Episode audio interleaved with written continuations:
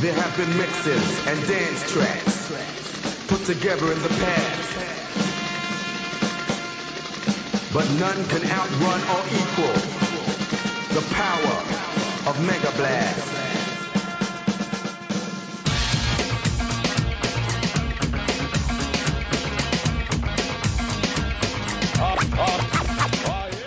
Bienvenidos y bienvenidas al Amiga Club.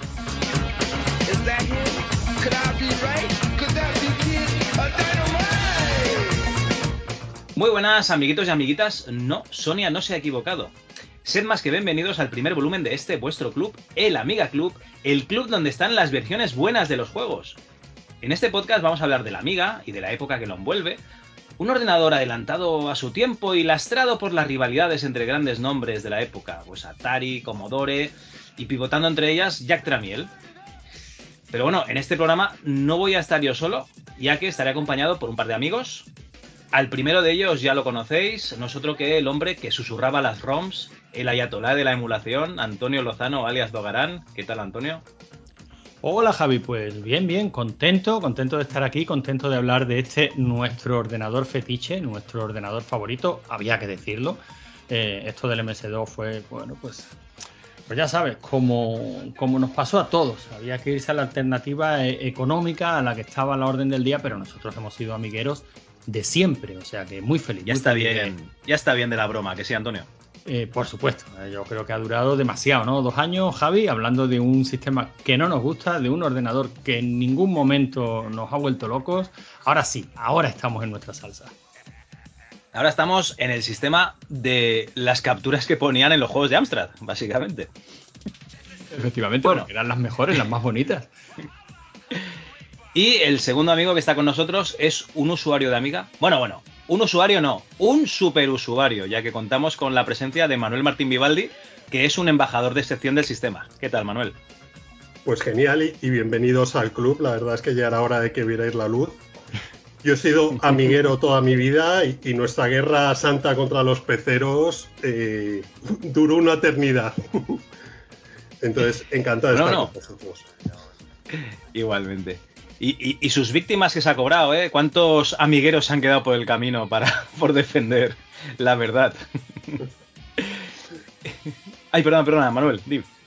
Nada, que al final, eh, pues bueno, el tiempo no perdona y, y bueno, el Amiga tuvo su época, que fue una época increíble, pero al final el PC, pues fue el que acabó triunfando y por mucho que nos doliera a todos, uno nos dimos cuenta más tarde, otros antes, pero así es la historia y, y es lo normal y, y es lo bonito y por eso tenemos ordenadores retro, porque han, sido saliendo, han ido saliendo otros ordenadores que superaban a los anteriores. Bueno, bueno, superar, superar, con malas artes, con malas artes todo. bueno, yo soy Javier Sancho y me voy a responsabilizar de todos los gazapos que podamos meter en este programa, teniendo en cuenta que esto es una charla entre colegas, ¿vale? Esto no es el club del talibán de, de ningún sistema, ¿vale?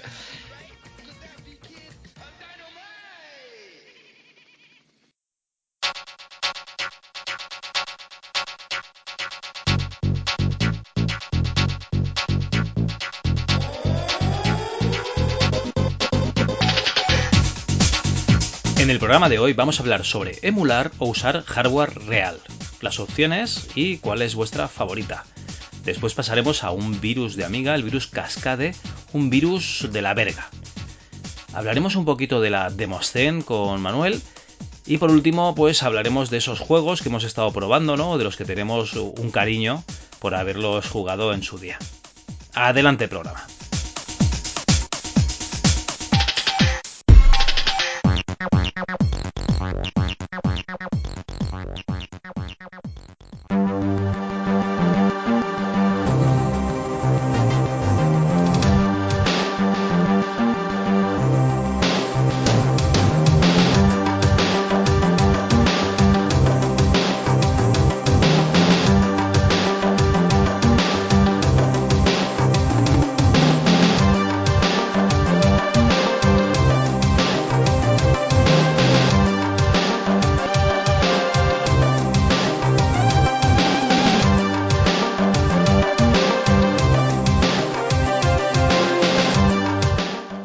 Chicos, eh, emular o jugar. O más bien, emular o eh, utilizar el sistema real, ¿vale? Que casi sería eh, la, cosa correcta. A ver, os explico. Yo tengo aquí una Amiga 500 que funciona estupendamente. de hecho, le cambié la gote, como os estaba comentando antes, fuera de micro, por, por la disquetera. Y estoy utilizando otra vez los floppies pues, para sentir, ¿no? Tener ese, ese sonido de carga, ¿no? Eh, esos discos que no funcionan, pues, pues saber que también pasaban, ¿no? Todas estas cosas. Y, esas sensaciones, y yo estaba fantásticamente bien hasta que un amigo mío el amigo en el que yo iba a jugar a su casa en la tierna infancia, el que tenía una Amiga 600, ¿no? Ese ordenador que es como el Amiga Mini, ¿no? Ese mic microordenador, pues me lo ha regalado. Me ha regalado el ordenador, me ha regalado un monitor y dos cajas enormes de disquetes, de floppies. ¿Y qué es lo que ha pasado? Pues que la Amiga 600 no arranca, arranca con una eh, pantalla blanca. Eh, el monitor sí que va, pero hay que ponerle un palillo al, botón para que se quede enganchado. Y eh, las cajas de disquetes aún no he encontrado un disquete que funcione. Entonces, claro, esto de emular o jugar en la máquina real tiene dos. O sea, tiene sus cosas buenas, ¿no? Lo de usar la, la máquina real, que realmente pues, está bien, ¿no? Te, te abstraes un poquito, ¿no? De lo que estás haciendo, cambias de ordenador, no tienes ya el Telegram el, o el WhatsApp, ¿no? O Internet. Eh, no te van entrando inputs, ¿no? Tú solamente tienes ahí el, el, juego o el programa que estés utilizando, pero cuando el cacharreo, el cacharro falla, es un coñazo, ¿no? Porque hay que mirar a ver cómo lo arreglas y tal. Entonces yo en mi caso, si puedo, me encanta jugar con, con la máquina real, pero yo no sé cuál es vuestro caso. Por ejemplo, Manuel, yo no sé tú qué es lo, qué es lo que sueles hacer. Pues yo la verdad es que estoy un poco como en tu caso. O sea, si tienes la máquina real y, funciona y puedes jugar, es genial. Pero no siempre es así. Sobre todo cuando más antiguas son las máquinas, pues el Amiga es verdad. Tú tienes ahí uno, tienes problemas con los disquetes, que, que parece que el tiempo también les afectan, por desgracia, a estos dispositivos magnéticos. Y, pero si quieres jugar a consolas de 16 bits, de 8 bits, al Spectrum, al Amstrad, o sea, ponerte con, con el cassette, según te vas yendo hacia atrás, es más difícil coger la experiencia real, que es bonita como experiencia, pero a la hora de, una vez pasado esa experiencia de tocar lo físico, de la, casi lo religioso, esa experiencia mística, eh, cuando te pones a jugar, yo creo que las diferencias son muy pocas. O sea, sobre los emuladores a día de hoy, la verdad es que son una maravilla y salvo algunas excepciones, en Amiga yo no he jugado a, apenas a nada, pero creo que van fenomenal, que salvo algunos juegos, eh, ciertas diferencias a lo mejor en sonido, algunos efectillos, pero prácticamente la emulación eh, es, no se puede diferenciar de, del juego original. Entonces, tampoco si tienes una Amiga, genial, si no lo tienes, pues usar un emulador eh, es la mejor solución. Sí, sí, sí, no, además, eh, hay amigas, por ejemplo, que yo no puedo, yo, no puedo, hay juegos, perdón, que yo no puedo tirar de ellos, porque yo no tengo un, un AGA, ¿no? Tengo el sistema de gráficos avanzado, con lo cual eh, hay shooters muy, muy, muy vistosos que yo no los podría utilizar en, en la máquina real, pero poniendo un emulador, pues ahí, ahí están disponibles, sí, es verdad. Exactamente. Bueno, a mí me da miedo preguntarle a Antonio porque es que ya sé lo que va a comentar.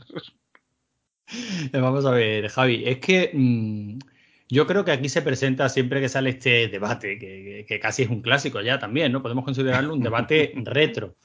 Eh, pero yo creo que aquí se plantea una, una dicotomía que no existe. O sea, eh, decimos jugar en emulador o en la máquina real. Y esa no es la realidad. O sea, cuando tú has dicho emular o jugar, tienes razón, pero es o emular, si lo que te gusta es jugar, o jugar, pero no en la máquina real, sino con la máquina real. Yo creo que son dos cosas diferentes y las dos igual de divertidas. Si tú lo que quieres es disfrutar de un juego, no me cansaré de decirlo. Para eso está la emulación.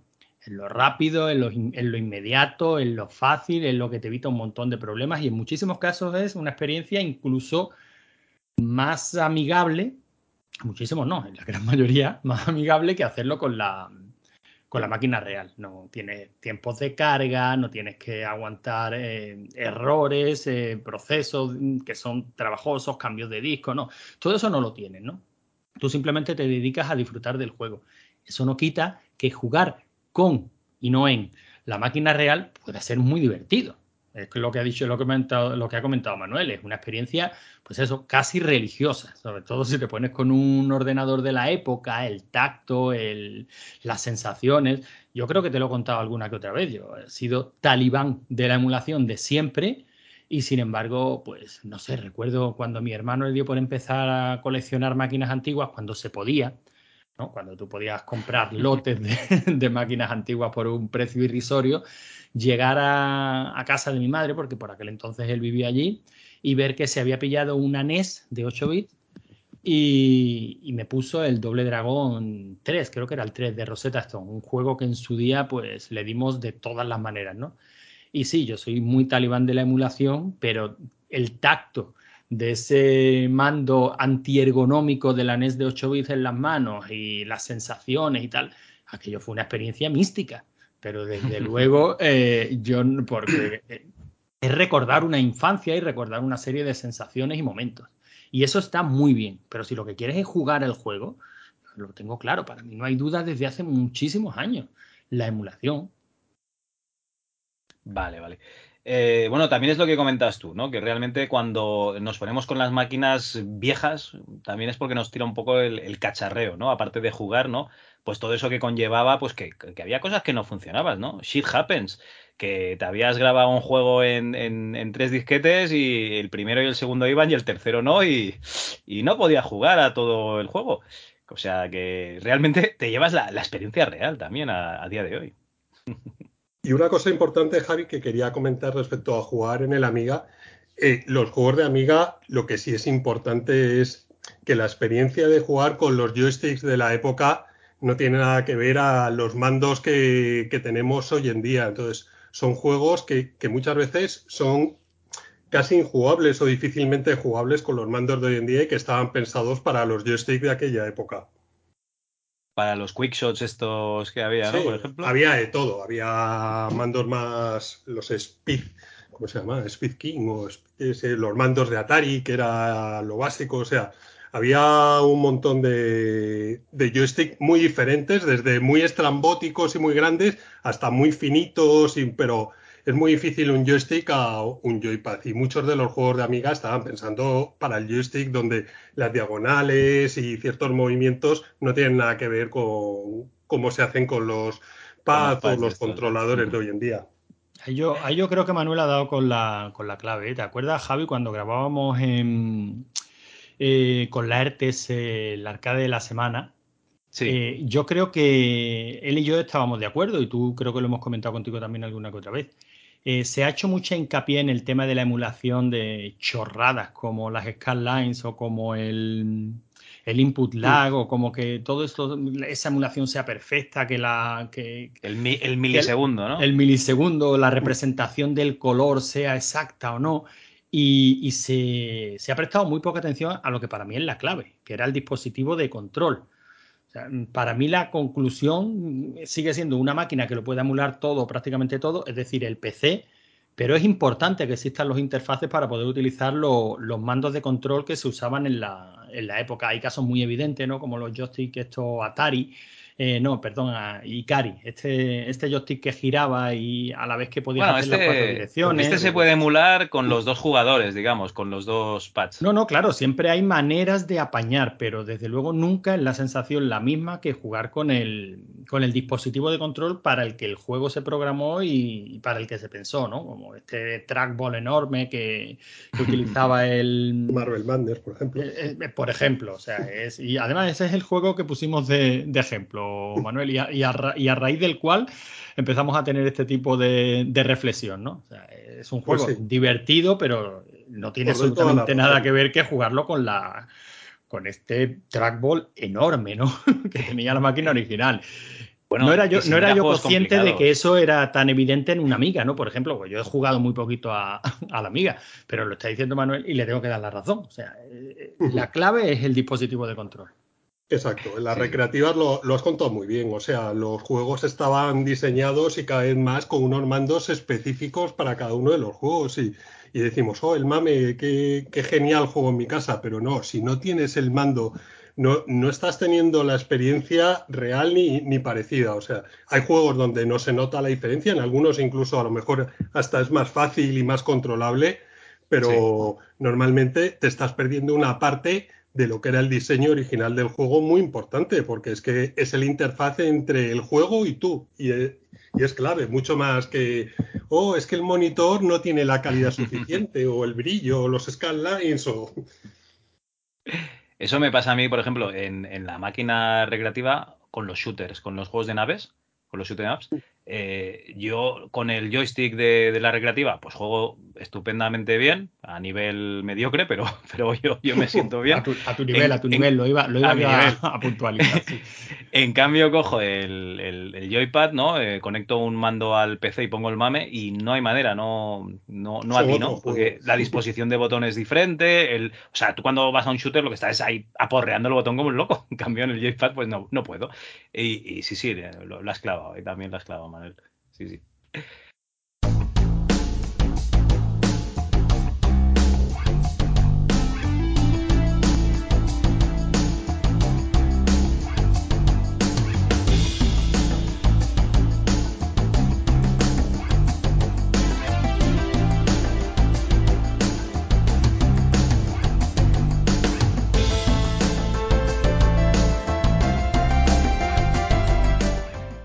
Esta pregunta la hicimos en, Twitter. Si queréis os leo alguna, alguna de las respuestas, ¿no? Para ver un poquito qué hay de todas las opiniones. Por ejemplo, Sergio Presa nos dice, en mi caso casi siempre juego en la máquina real por dos razones. El PC lleva conmigo desde verano del 96 y es como volver a aquella época. Bueno, aquí está hablando de, otro sistema. No pasas nada, Sergio. Estamos de acuerdo en que uses otros sistemas, tranquilo. Además tiene una Voodoo 1 y cambiar el disco duro por una Compact Flash otorga una facilidad increíble para pasarle el software.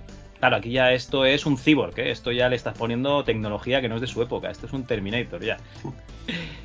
Eh, Sir Graham, por ejemplo, el creador de, del Panda Antivirus, nos dice real, el saborcillo es el saborcillo. Como decía Ango John de ACDC, escucho la música en vinilo porque me gusta el ruido de la aguja al ponerse encima vete donde esté a explicarle cómo funciona un de, una decodificación de MP3. Shaeon eh, nos comenta una cosa que yo creo que es muy evidente. Si tienes espacio y no te cuesta dinero, mejor máquina real. Si eres una persona normal, como yo, emulador. Bueno, y aquí eh, casi todos eh, comentan un poco lo mismo, ¿no? Que no tienen espacio y, y que por eso usan el emulador. En cambio, eh, DVDcillo nos pone una foto con cinco equipos, creo que hay aquí, y dice, antes tenía que usar emuladores hasta que se me acabó el problema del espacio. Vale, tiene aquí pues todo el muestrario de, de, ordenadores y juegos. Y voy a traer aquí un comentario de otro ilustre, no ilustre que haya pasado por esta casa, sino una persona que es bastante conocida, que es Macleoti de Afix, que dice en emulador, porque quiero jugar, no embelesarme con la estética de los píxeles, con scanlines, el monitor de tubo disfrutar como un enano resolviendo puzzles de configuración con jumpers o gastar cantidades indecentes de dinero en tarjetas de vídeo sonido hechas de un optatium, un optanium. ¿Vale? O sea, básicamente, pues eso, perder el tiempo y la pasta. Pero bueno, que, que, sí, que el público está dividido. La gente, por un lado, quiere emular, pero por otro lado, si tuviese espacio y dinero, todos querrían tener la máquina real en casa. No, Yo creo que un todo, poquito... Todos no, Javi. Todos no. Bueno, pues casi, casi todos. Tú pondrías un jacuzzi, ya lo sé. Ya lo no, sé. no, no, no. Yo soy de la opinión de que las máquinas reales están genial porque forman parte de la historia y la historia hay que apreciarla en sitios donde sepan exponerla, hacerla visible al público, saber explicar de dónde viene en museos, pero no en las casas de cada cosa. vale, vale. Pues bueno, eh, nada, eh, yo mientras me sigan funcionando pues estos, estos cacharros, pues yo creo que seguiré utilizando la, la, máquina real. Pero bueno, que a lo mejor te pilla con ganas de jugar una partida fuera de casa, ¿no? De vacaciones o lo que sea, y el emulador, pues estupendo, ¿eh? No, no le hago ningún tipo de, de ascos. Eso sí, no tiene pues estas cositas extra, ¿no? Estos minijuegos que tienen lo- la máquina real, que es eh, se te ha jodido una pieza, eh, se te ha roto un cable, ¿no? Eh, ahora no funciona el monitor, estas cositas, ¿no? Que es un minijuegos que también aportan, ¿eh? También mola. Sí, apúntate, Javi, para otro momento, otro debate, que es hasta qué punto una máquina real sigue siendo la máquina real, ¿no? Esta paradoja de Teseo que últimamente está tan de moda, o yo por lo menos la he escuchado en tantísimos Ah, no, no, no. Esto, esto que tengo aquí es todo real. Son disquetes de la época, el joystick, el quickshot de la época. Bueno, no, me has pillado. Porque el ratón que me venía con el amiga me iba un poco regular y le tuve que poner un adaptador a ratón USB. Y ahí me has pillado, ahí me has pillado. Pero bueno, le puedo conectar el ratón viejo e ir arrascando encima de la mesa, arrastrándolo y rascando la mesa, ¿sabes? Eso es que hacer. límpialo bien, límpiale la, el La bola. de dentro para que ruede la bola. Eso, eso. Pues bueno, chicos, está, está bien. Eh, otro día continuamos el- ese debate que dices tú, Antonio. Genial. El virus.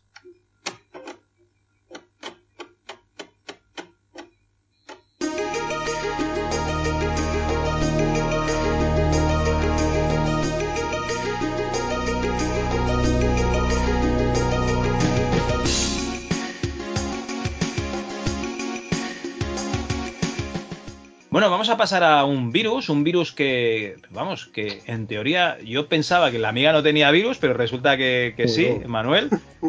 ¿Muchos o qué? Demasiados. Hubo una época de muchísimos virus. El otro día además había una había un reportaje diciendo el primer virus en PC, que era el primer virus de la historia. Bueno, el report- no sé en qué periódico era muy mal Ajá. escrito porque ni era el primer virus de la historia y era un virus que había salido después de que en Amiga tuviéramos varios virus. Entonces, en Amiga tuvimos muchos y, y bueno, cuéntalo tú y, y yo luego te cuento algo más.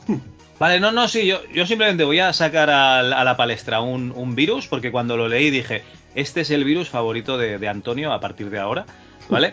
Eh, y, y luego nos comentas tú, porque realmente tú eres el que viviste esta experiencia. Nosotros, eh, la experiencia en PC sí, pero en Amiga, pues, aunque yo sé que os copiabais discos a, a punta pala también, ¿eh? que yo un juego Amiga original no lo he visto en la vida.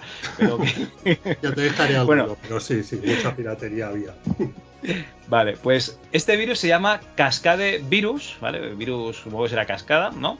Que eh, es una derivación de un tal eh, Revenge versión 1.2G, ¿vale? Y este virus, pues, eh, funciona o afectaba a los Quick Starts 1.2 y 1.3, eh, se cargaba el, el boot del disco Mm. y eh, además de eso tenía, pues, una cosita que es que cambiaba el cursor del ratón por un pene. Vale. Por eso, Antonio, que eres eh, el, el usuario que siempre recomienda el juego de las pollitas de PC, digo, este es el virus que te mola, tío. Hombre, esto desde luego sitúa a la amiga, pero ya muy por encima del PC en características y prestaciones. Para mí ha pasado a ser el ordenador número uno. Es que hasta, hasta en virus, ¿eh? Hasta en esto. Qué maravilla, de verdad, qué maravilla. Qué, qué ganas de tener una amiga para poder infectarlo con este virus. El virus en sí no lo he encontrado, ¿vale? He encontrado eh, simplemente pues eh, la, la información. Y luego, Antonio, para que no te sientas mal, he encontrado, que lo tienes ahí en el documento, una extensión de, de Google Chrome, que es el Penis Cursor, ¿vale? Que si lo instalas, puedes elegir entre cuatro penes, que son el, eh, no sé, aquí pone el Dick Boot, el Carton Dick, el Classical Phalos y eh, yo creo que el, el que será tu favorito, que es el 8 bit. Y aquí tienes un pene de 8 bits, ¿vale? Esto Ah, vale, vale, que se lo... Esto es, Espera esto que- es maravilloso, Javi, pero yo no sé si hasta qué punto eh, el ordenador de casa que hoy por hoy lo estamos usando todos, eh, no sé hasta qué punto es buena idea poner aquí un pequeño pene moviéndose por pantalla, ¿no? Y que además tiene una cosa buena, que es que eh, tiene una funcionalidad de esta extensión que es que puedes esconderla y entonces no la pueden desinstalar. Esto lo digo por si hay algún, algún usuario de un ordenador público. Claro, claro. Y que venga, pues yo qué sé, se lo pones a la abuela, ¿no? Y cuando viene la gente, uy, mira qué bien, tiene una pollita, ¿no? Yo estoy pensando que puede hacer muy interesante la vida de, de mi compañero, del administrador de sistemas que, que trabaja ahí en el, en el museo y, y puede hacer su vida tremendamente interesante. Pues ya sabes, oye, nunca es mal momento para poner una pollita en, en- en un escritorio. No, no, no, nunca, desde luego. Oye, eh, nos has dejado ahí con muchísimas ganas, Manuel, de que nos expliques esto, ¿eh? Pues bueno, la verdad es que los virus de Amiga hubo bastantes, ¿vale? Y bueno, quizá el primero que- hubo de Amiga fue que, que lo estuve viendo el otro día por, por este tema que había salido de los primeros virus en ordenadores, pues fue el virus de SCA. Y era un virus, pues bueno, que infectaba, pero no era malicioso y al final lo que hacía era, después de haberse copiado unas cuantas veces, te sacaba un mensaje en pantalla que decía algo así como algo maravilloso ha sucedido, tu amiga está vivo. Y bueno, flipabas mucho cuando veías ese mensaje por primera vez y porque de aquella, hoy en día virus, pues todos nos suena lo que era, pero de aquella yo creo que la mayoría desconocíamos que, que podían llegar a existir siquiera. Entonces, y ahí pues el primer virus, ya te digo, no era malicioso, era como una broma y demás, pero bueno, pero a partir de ahí eh, empezaron ya a extenderse un poco más y demás, y hubo uno que se llamó el, el Saddam Virus, que quizá fue de los primeros o el primero de, tú lo has dicho muy bien, del sector de arranque del bootblock que se grababan ahí. Y, y bueno, ese era un virus muy fastidioso porque nadie está preparado para los virus, nos pilló ahí. Y los sectores de arranque en Amiga, sobre todo en los juegos, muchas veces es fundamental, ¿vale? Porque el sector de arranque hay una información genérica que para, eh, para el disquete que, que, bueno, y lo que hacían los virus es grabarse ahí en ese sector pensando y sin pensando que todos los, dis- todos los discos tienen ese mismo sector de arranque, pero claro, en muchos juegos por las protecciones o para las cargas y demás modificaban ese sector de arranque y cuando un virus te infectaba se cargaba el sector de arranque y te habías quedado sin juego. ¿Vale? Vale, solo te quedaba eh, acceder al virus, ¿no? Básicamente.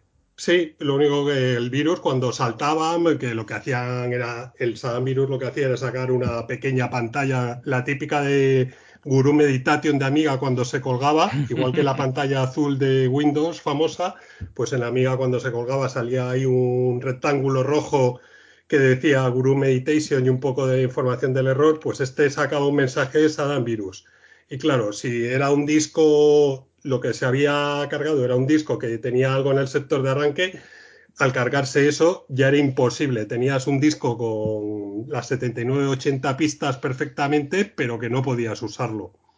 Y, Oye, y ahí, y- pues y el- bueno, hasta que la gente em- aprendió a reconocerlo y a tener más cuidado, pues se propagó, vamos, que, que hizo destrozos. Ya a partir de ese virus, la gente empezó a hacer variaciones. Muchas veces eran modificaciones de este virus o parecidos. Y, y hubo una época de muchísimos virus en Amiga. Oye, La Saddam este tiene aquí pues como 20 versiones en, en la base de datos esta de, de virus Sí. de Amiga. Esto en Te teoría se que debía fue quedar muy en... popular y sobre todo por la gente. Quizá fue el primer virus que se hizo así popular, más que nada porque no había sido el primero, pero por los destrozos que hizo, ¿vale? Porque Vale. cuando un virus no te hace nada y te hace una gracieja, te cambia el cursor o te saca un mensaje, ¿vale? Pero claro, cuando te destroza juegos con la piratería que había y demás, pues se hizo súper famoso y mucha gente, pues bueno, ah, los virus, pues yo voy a hacer uno. ¿Y qué hacían? Cogían este, modificaban un poco el código, los textos y otro virus más. Vale, vale, vale. Esto entiendo yo que se grabaría en la memoria RAM del, de la Amiga, ¿no? Y cada disco que metieses, eh, si no apagabas el ordenador, ¿no? Exacto, se Vale. quedaba en la RAM ahí residente y cada disco que ibas metiendo, si no lo tenías protegido con la pestañita, pues él intentaba grabarte el sector de arranque, el virus. Se iba probando y cuando hacía un montón de copias, pues ya te sacaba el mensajito, cuando veía que ya había cumplido. Entonces iba quedando que- en memoria, si apagabas eh, desaparecía, pero en cuanto volvías a meter otro disquete que lo tenía, pues claro, como está en el sector de arranque, era lo primero que se ejecutaba y se volvía a instalar en memoria y quedarse ahí residente para lo próximo que metieras. Vale, vale, madre, madre mía, madre mía. O sea que ahí estabais con el Xcopy y, y estabais grabando un montón de virus a la gente, ¿no? Pues sí, todavía habrá miles de discos de Amiga o millones de discos de. Amiga por el mundo co- con, virus. Seguro que- seguro que han esa caja que te han cajas dado, de discos, pues a saber si alguna tiene un virus todavía. Ostras, pues eh, si te digo la verdad, muchas veces, o sea, yo tengo estos discos porque me los han regalado y tal, pero muchas veces yo busco por Wallapop floppies, por, mira, es una cosa, yo saco al perro a pasear y, y miro floppies en Wallapop, y yo que sé, habrá gente que hace otras cosas, fumar o, o lo que sea, ¿vale? Y, y- y de Amiga no se suelen ver, o sea, lo que se suele ver es sobre todo eh, floppies de PC, no, normal, ¿no? Porque duraron hasta el 2000 y pico, Hmm. pero, joder, que, que me llama la atención eso que no, no se suelen ver. Sí, es, es Ya curioso. han pasado muchos años, porque la Amiga hasta Sí. finales de los 90 hasta ahora, más de 20 años, pues la gente yo creo que, que se ha ido deshaciendo de sus colecciones, probablemente tirándolos y o Es estarán perdidos en algún sitio. Yo los tengo en casa de mi madre ahí, que, que me insisten que los tire o me los lleve, pero yo... No te yo preocupes, que yo voy a pasar, yo voy a pasar, le voy a decir, oye, que soy amigo de Manuel, que me ha dicho que ya se quiere deshacer de, de todo esto y yo me lo llevo. No te preocupes, Manuel, yo te voy a liberar a ti y voy a hacer feliz a tu madre. Fíjate. Bueno, vas a hacer feliz a mi madre. A mí me.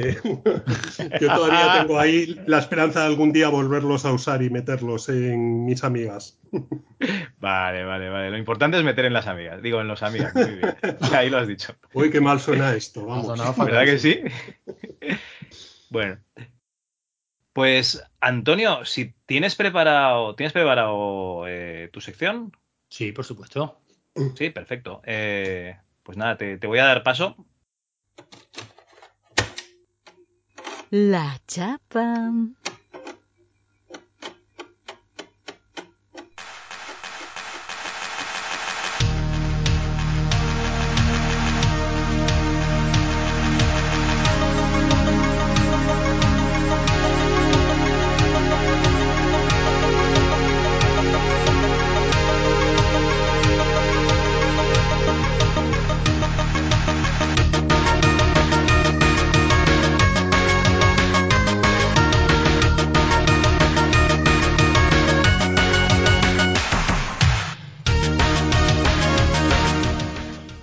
Hemos roto un poquito el hielo, ¿no? Con el sistema, eh, y como es el primer volumen, yo creo que, Antonio nos has preparado un poquito esta génesis de- del Commodore Amiga, ¿no? ¿Cómo se gesta este ordenador? Porque si bien el Commodore, pues lo, conocemos, ¿no? De, del P, del Big 20, ¿no? Y sobre todo yo creo que el Commodore 64, eh, el Commodore Amiga es- una, bestia completamente diferente, ¿no? A estos ordenadores de, de 8 bits. Y yo creo que va a ser muy interesante que nos expliques un poquito, pues, pues eso, su concepción. Venga, pues vamos, vamos allá, Javi. Voy a tratar de contar, bueno, voy a tratar de contar con la ayuda de Manuel que está aquí y tuya, que a, pesar de tu humildad sé que sabes muchísimo de la historia de la informática, pues la historia de un ordenador que por derecho propio forma parte de la historia de la, informática. ¿no? Toda esta información sale prácticamente de, de una serie de artículos de Jimmy Mayer, ¿no? de Digital Antiquarian. De hecho, lo que yo he hecho ha sido tratar de condensar, traducir y, resu- y resumir eh, sus tres o cuatro o cinco, porque no sé ni cuántos son, artículos eh, a los que él ha llamado eh, de 68.000 wars, ¿no? Se refiere a las guerras del 68.000, se refiere al Motorola 68.000, ¿no? Son una serie de artículos que por supuesto os recomiendo que os paséis por su, por su web y si el idioma no es un impedimento los leáis porque son una auténtica, una auténtica pasada. Y voy a empezar, ya que así lo hace él, pues poniendo encima de la mesa tres contradicciones eh, que él hace sobre la Amiga. ¿no? Empieza diciendo que la Amiga fue un gran ordenador, pero también dice que fue un terrible ordenador. Dice que fue un gran ordenador porque no había absolutamente nada igual en el mercado cuando apareció en 1985. Es verdad que el micro, el Motorola 68000, era el mismo que usaban el Atari ST y el Macintosh, que eran pues lo más de lo más en la época, ¿no? The state of the art, que dicen lo- los que saben de estas cosas. Pero es que aparte, en el caso de la Amiga, ese micro no iba sola, no, no iba solo, iba acompañado pues de, de las tres chicas, ¿no? De Paula, Denise y Agnes, que eran este chipset gráfico que se encargaba de gráficos, de sonido y de otras muchas cosas. Esto Manuel no lo podrá, no lo podrá decir, pero de otras muchísimas cosas, porque también se encargaban de los accesos a discos, en fin, eh, que el 68000 pues en el Amiga iba sobrado. Tenía, le, le sobraban ciclos de reloj para hacer lo que le diera la gana, eso lo situaba muy por delante de sus competidores. Pero también nos dice Jimmy que fue un ordenador terrorífico que el sistema operativo con el que debutó, que fue un auténtico, un auténtico desastre, que era un mar de bugs, que eh, echar a andar con ese ordenador era, era una experiencia angustiosa, mantenerlo funcionando sin que apareciera un Guru Meditation durante un par de horas era un puro milagro que tenía características tan curiosas como el modo entrelazado para conseguir la alta resolución, con determinadas combinaciones de colores empezaba a vibrar la pantalla eh, y, y, hacerte pensar que te estabas quedando ciego provocaba unos dolores de cabeza terribles. ¿Esto, esto era así, Manuel? Bueno, yo no tengo esos recuerdos. Yo, la verdad es que por aquella época estaba quizá enamorado de, la amiga que, que, todos esos defectos los, los pierdes de vista. Pero vamos, yo tuve uno de mis mejores amigos, tuve uno de los primeros Amiga 1000 que hubo aquí en España y para mí cada vez que iba a su casa aquello era una maravilla y tampoco es verdad que el sistema operativo eh, le faltaban muchas cosas, pero bueno, ahora cuando cuentes un poco la génesis de, de, la máquina pues se entenderá un poco, pero es verdad que le faltaban cosas básicas y algo de, de estabilidad, pero tampoco mucho, lo del Guru Meditation pues bueno, era normal, pero no, no en el uso diario y básico de, la herramienta. Pero vamos, no, no, no tengo yo esos recuerdos de Jimmy Mael. no, va, por eso, por eso quería que, que, estuvieras aquí que, oye, y que te pusiera pues eh, el uso real, ¿no? La experiencia del usuario real. Nos dice Jimmy que la amiga anticipó el futuro, pero que también estaba anclado en el pasado. Eso yo creo que sí se entiende bastante bien. Anticipó el futuro es evidente, ¿no? Una serie de características que hoy nos parecen como básicas de la informática, ¿no? O sea, el multimedia, tal y como, tal y como lo conocemos, nació, yo te diría, con el Amiga, ¿no? O sea, eso de poder ver fotografías reales dentro de un ordenador, eso nació con el Amiga. Pero estaba anclado en el pasado en el concepto de la propia construcción de la máquina, ¿no? Teníamos un... Era una máquina monolítica. Teníamos un microprocesador 68000, teníamos una serie de custom chips de apoyo, pero todo ello no estaba pensado de un modo modular, ni ampliable, ni... Y claro, eh, le tocó competir con lo que era totalmente opuesto, ¿no? con la filosofía totalmente opuesta que fue la que impuso IBM en esa época, que fue la de la estandarización, modularización y que cada cual pudiera fabricar sus componentes hardware y, bueno, montarse su equipo, ¿no? Mientras que la Amiga era otra cosa, estaba todo tan intrincado, tan, tan engranado unas piezas con otras, que si intentabas tocar lo más mínimo, todo el software que había dejaba de, de funcionar, ¿no? Esto nos dice Jimmy. Y yo creo que en este aspecto mm, sí es cierto, ¿no? O sea, fue la modularidad del IBM la que acabó llevándose el gato al agua. Bueno, sí. pero es que realmente en la amiga tú programabas algo para, para una amiga y, y, funcionaba. En cambio, en PC yo creo que la dificultad era esa, ¿no? Que no sabías qué hardware te ibas a encontrar en un, en un PC, con lo cual tenías que intentar adivinar todas las configuraciones posibles, ¿no? o eh, delegarle esta faena, este trabajo al, al, usuario, ¿no? Las típicas configuraciones de jumpers, ¿no? Los IRQs, las DMAs y tal. Eh, que esto no pasa en una amiga, que una amiga es una consola, o sea, tú pones un disquete y funciona y punto. En ese sentido, ¿eh? es una consola en el sentido de que, de que está preparado, el software está preparado para ese hardware específico. Pero no, Manuel, que te he interrumpido. Sí, exacto, es lo que estaba diciendo. La verdad es que el PC era una máquina, una arquitectura mucho más estándar, que era fácil cambiar componentes y bueno, eso hizo que, fuera complicado hasta que quizá fue Microsoft con el Windows el que escondió toda esa capa de configuración, la asumió él desde el software y permitió que, que tantos componentes distintos y compatibles, pues a los ojos de los usuarios, pues fueran invisibles. Sin embargo, el Amiga, pues es lo que decíamos desde el principio, era una arquitectura muy compleja, con sus chips propios, con... Entonces era muy difícil cambiar algo de ahí, muy complejo, pero todos esos chips eran necesarios en esa época porque la Amiga dio un salto brutal con cualquier eh, ordenador de de la época, es lo que decías tú de multimedia, pues quizá fue el primer ordenador multimedia. ¿Y cómo lo consiguió?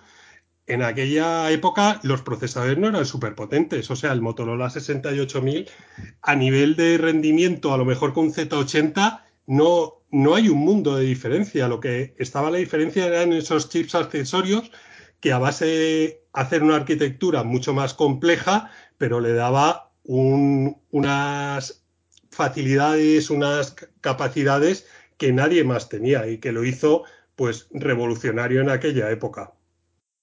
Sí, sí, fue, está claro que fue, que fue así lo que tú decís, lo que tú comentabas, Javi, que empecé también, era casi más difícil que funcionara todo. Es que yo creo que aquí lo que, lo que plantea en el artículo Jimmy es un, es una especie de enfrentamiento conceptual.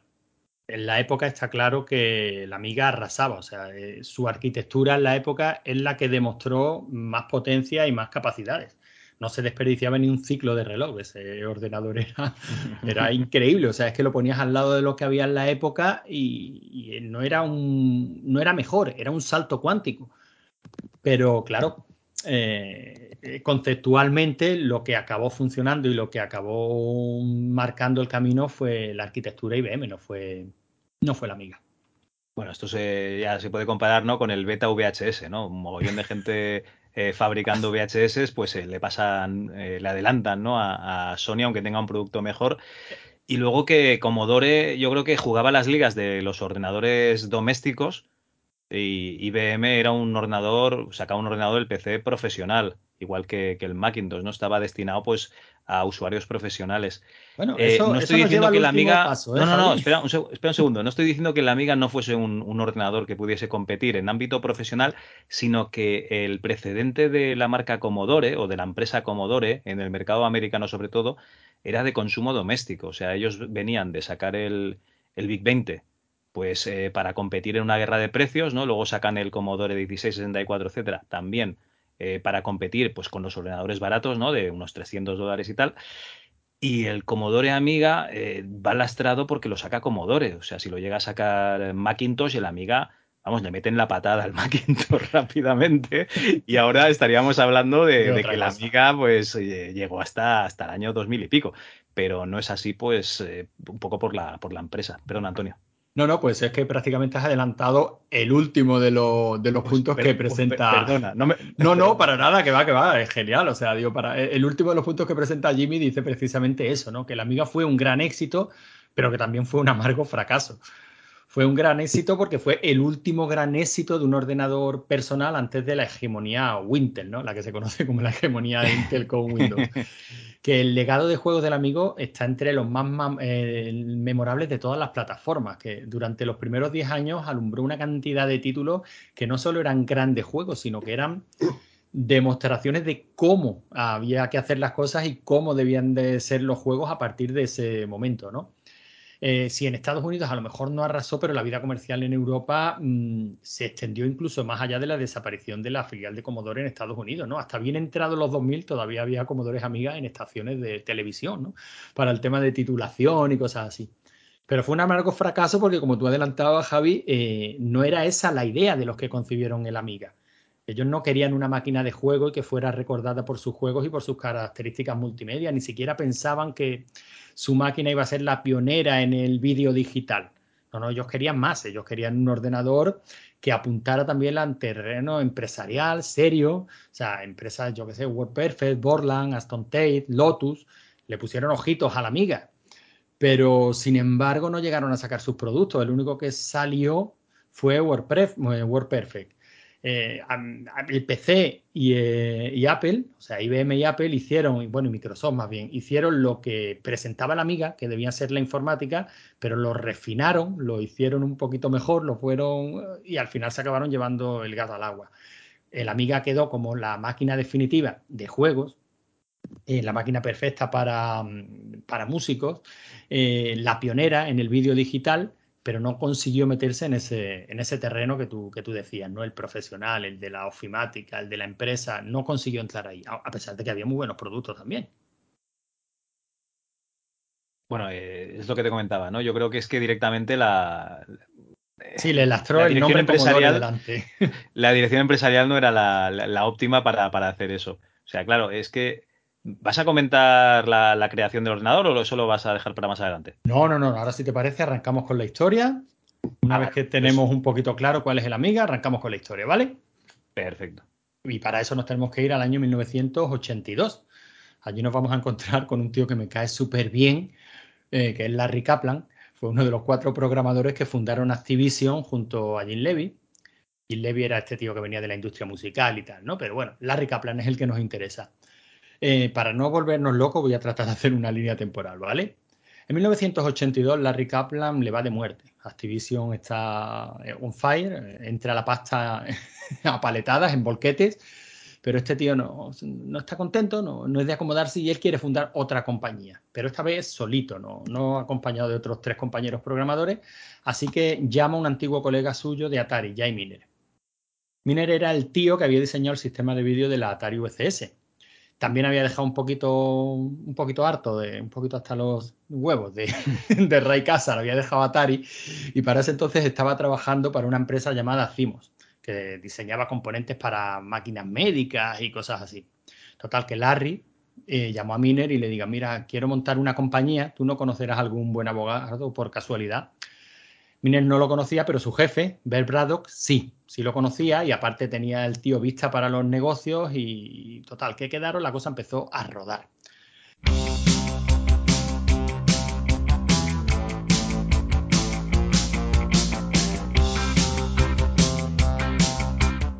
La idea, la idea que por aquel entonces tenían era desarrollar pues una serie de cartuchos, accesorios para la Atari VCS que combinando hardware y software eh, superaran las limitaciones que tenía la VCS, que no eran pocas. Digamos, el típico cartucho que llevaba chips de apoyo y tal para poder sacar un poquito más de la, de la Atari VCS. La cosa quedó así. Braddock, el que era jefe de el que era jefe de Miner por aquel entonces, se buscó un CEO para la nueva compañía, Y aparte un grupo de inversores, a- consiguió arramblar un millón de, euros, de dólares, perdón. Este CEO se llamaba Dave Morse, un tío que tenía bastante experiencia, venía de vicepresidir Tonka una empresa juguetera. Así que pues tenemos a Dave Morse como director de la compañía. Kaplan, este tío que me cae también, por algo que veremos de aquí a poco, él sería el que haría los juegos. Miner desarrollaría el hardware, mientras todavía trabajaba para Cimos.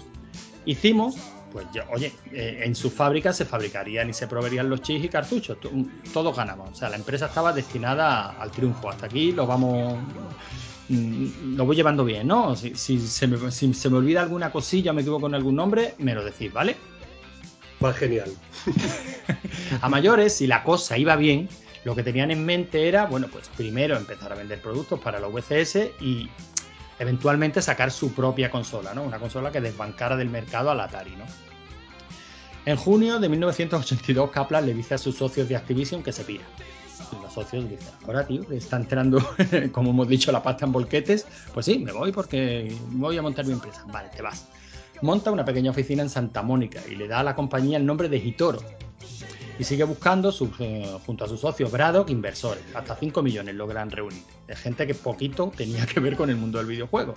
Eran dentistas, visitadores médicos, gente del mundillo médico, ¿no? Que al fin y al cabo eran los clientes de Braddock en su, en su empresa, ¿no? Acorda- Acordaros que fabricaban pues chips para, para máquinas médicas. No sé qué tipo de máquinas eran estas, pero bueno, esto es lo que fabricaban ellos. Era gente de pasta, pues ala, 5 millones. Ahora viene la parte que más, que más me mola a mí. Kaplan, eh, no sin razón, porque la verdad es que el tío tenía razón, pensó que necesitaban un nombre de peso en la industria del videojuego para darle caché a su recién fundada Hitoro. Y se fue a hablar con Nolan Bushnell para ofrecerle el puesto de chairman. O sea, yo me imagino a ese Kaplan y mira, Nolan, tengo el trabajo para ti. Y Nolan le dice, no, no, perdona, yo tengo el trabajo para ti. El caso es que al final fue Nolan el que convenció a Kaplan de que se uniera a él y no al revés le propuso que dejara Hitoro, la compañía que acababa de fundar hacía escasos meses, o sea, el negocio en el que había liado pues a Braddock, a Miner, en fin, y que fundaran una compañía para rivalizar con Atari, otra. Y Kaplan, ¿qué dijo? es lo que más me mola. Kaplan aceptó. Y dejó colgada pues a su compañía, ¿no? A Hitoro, que la acababa de fundar, como aquel que dice. había echado a Bueno, pues el tampoco le había dado tiempo, no le ha dado tiempo de coger cariño. tampoco, ¿no? ¿Vosotros qué, qué os parece esta movida? A mí me parece maravilloso todo esto, todo, en general. Aquí es que, aquí es que hay una seriaza, yo la veo. Total, que Dave Morse se había quedado tirado. Evidentemente, tenía pasta, tenía una compañía recién fundada, tenía una idea de negocio buena, pero es que no tenía a nadie que fabricara, que diseñara algo que vender. Así que convenció a Jay Miner, que acordaros que todavía trabajaba para Cimos, que se dedicara a tiempo completo a Hitoro.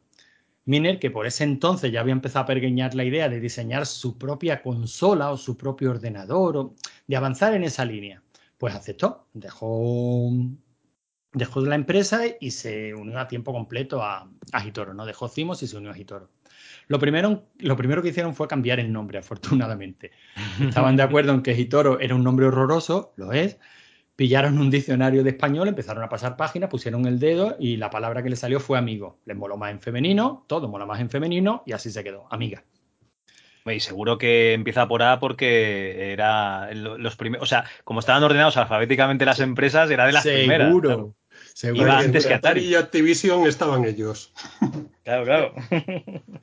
Pero claro, era poca gente para echar a dar un negocio como ese, ¿no? Sí, aquí empezaron a contratar gente, nombres que, eh, por lo menos Jimmy, Jimmy Maher dice que son nombres famosísimos en el mundillo de la amiga. Yo he de decir que yo no los había escuchado nunca, ¿no? Nombres como Joe de Queer, que era antiguo, o de Queer, no sé cómo se pronunciará, antiguo colega de Miller en Atari, Bob Parisot, que fue el que, digamos, fundó la, la sección de software, ¿no? Que iba a dirigir el departamento de software, que era conocido de, de Morse. R.G. Mikal, Dale Luke, Karen Sassenratz, supongo que gente muy famosa en el mundillo de Amiga, ¿no, Manuel? Sí, algunos sí. Algunos sí, ¿no? El caso es que era todo gente muy joven, eh, llevaba poco tiempo fuera de la universidad, tenían poca experiencia. Eh, alguno había estado trabajando como junior para IBM, Apple o Microsoft. En fin, era el, el tópico de estos jóvenes con más ilusión y ganas que, que experiencia, ¿no? La excepción era Miner un señor ya mayor, un tío de 50 años, que se convirtió en algo así como en el papá de todos ellos, ¿no? Por lo visto, todo lo que se comenta de este, de este señor es bueno, ¿no? Ya el tío llevaba más de 20 años de experiencia diseñando chips. Que, oye, llevar hoy día más de 20 años de, de experiencia diseñando chips tiene mérito. Pero llevar 20 años diseñando chips en 1982 tiene meritazo. Bueno, cuando hablamos de la Amiga en estos años hay que pensar que tenemos tres frentes, ¿no? Tenemos el, Amiga, la empresa que empezó desarrollando software y hardware para la VCS, que no nos olvidemos que era la idea para la que se fundó esta, esta compañía. De hecho, un porcentaje altísimo del esfuerzo de la compañía en estos primeros meses, primer año, pues se dedicó precisamente a esto, ¿no? A fabricar eh, juegos y accesorios para la VCS. El Amiga también era el chipset, o se le puede decir al chipset que Miner desarrolló. Este, esta combinación de los, tres, de los tres chips con nombre de chica, ¿no? Y bueno, luego el propio ordenador Amiga, ¿no? El que eventualmente acabó, acabó saliendo al mercado incorporando este chipset. Eh, este primer y segundo año, en 1982-1983, la compañía estaba en modo vamos a ver qué pasa. Al fin y al cabo esto no había sido había sido casi una gran improvisación, ¿no? O sea, la empresa estaba bien pensada, pero el fundador los dejó tirados y aquello empezó a rodar sin tener muy claro allí cada cual tiraba para su parte. O sea, Miner quería formar su, quería montar sus chips, ¿no? Ya estaba a, tope, quería de, ¿cómo te, ¿cómo te diría? Revolucionar el mercado del, hardware, ¿no? Quería llegar a donde ningún desarrollador había llegado jamás, ¿no? Haciendo ah, una analogía con, eh, con la Enterprise. Y Miner estaba centrado en su niña bonita. Había unos programadores pues haciendo juegos para la Atari VCS. Eh, los inversores, por un lado, diciendo que bueno, que si ese chipset salía al mercado, lo suyo sería hacer una consola de videojuegos. Y, y, otros decían que no, que eso tenía que ir a un ordenador serio. En fin, que cada uno en la compañía tiraba para su, para su lado. ¿En, en, qué, ¿En, qué, año estamos, Antonio? ¿Has dicho? 1983, sí, sí, el año. Uh -huh. el año bueno, sí. El caso es que, bueno, sí, sí, el año bueno porque es el año del crash del videojuego, ¿no? Que hizo que las cosas pues empezaran a acelerarse o a ponerse como mínimo interesantes. El caso es que estamos en un punto en el que eh, vender software y hardware para la Atari VCS casi que ha dejado de ser una fuente de ingresos porque, porque bueno, porque el crash del videojuego. eh, ese chipset tiene muy buena pinta, pero es que todavía no tienen nada que enseñar y para ganar inversiones hay que enseñar algo. Así que se decide que hay que mostrar las capacidades que tiene el chipset de Miner, que por aquel entonces lo llamaban al conjunto Lorraine, en honor a la mujer del propio Miner, y se decidió que eso se haría en el Winter Fest de 1984, el 4 de enero, en Las Vegas.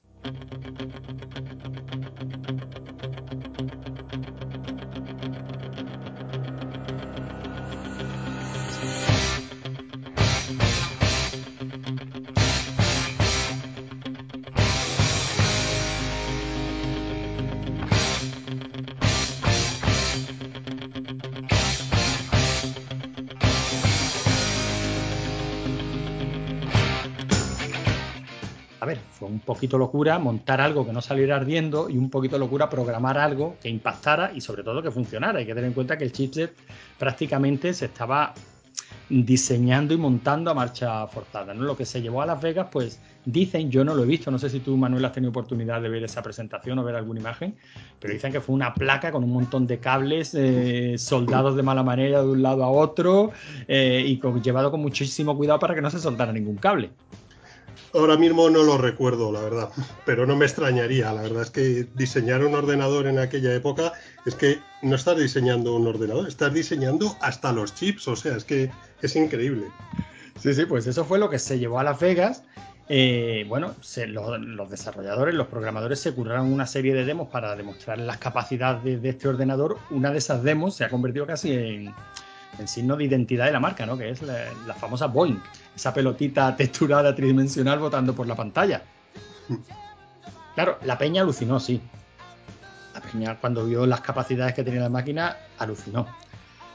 Pero el crash del videojuego, el que físicamente lo que estaban viendo eran un, un montón de cables soldados de malas maneras. Eh, y sobre todo la pregunta en el ambiente era, vale, si esto es la leche, ¿pero para qué? ¿No? ¿Qué lo vamos a meter? ¿En un ordenador? ¿En una consola? Recordemos, ¿eh? Crash del videojuego. La única revista que se hizo eco de la presentación fue Creative Computing, que hacía hincapié en las capacidades, las capacidades sonoras y gráficas del chipset.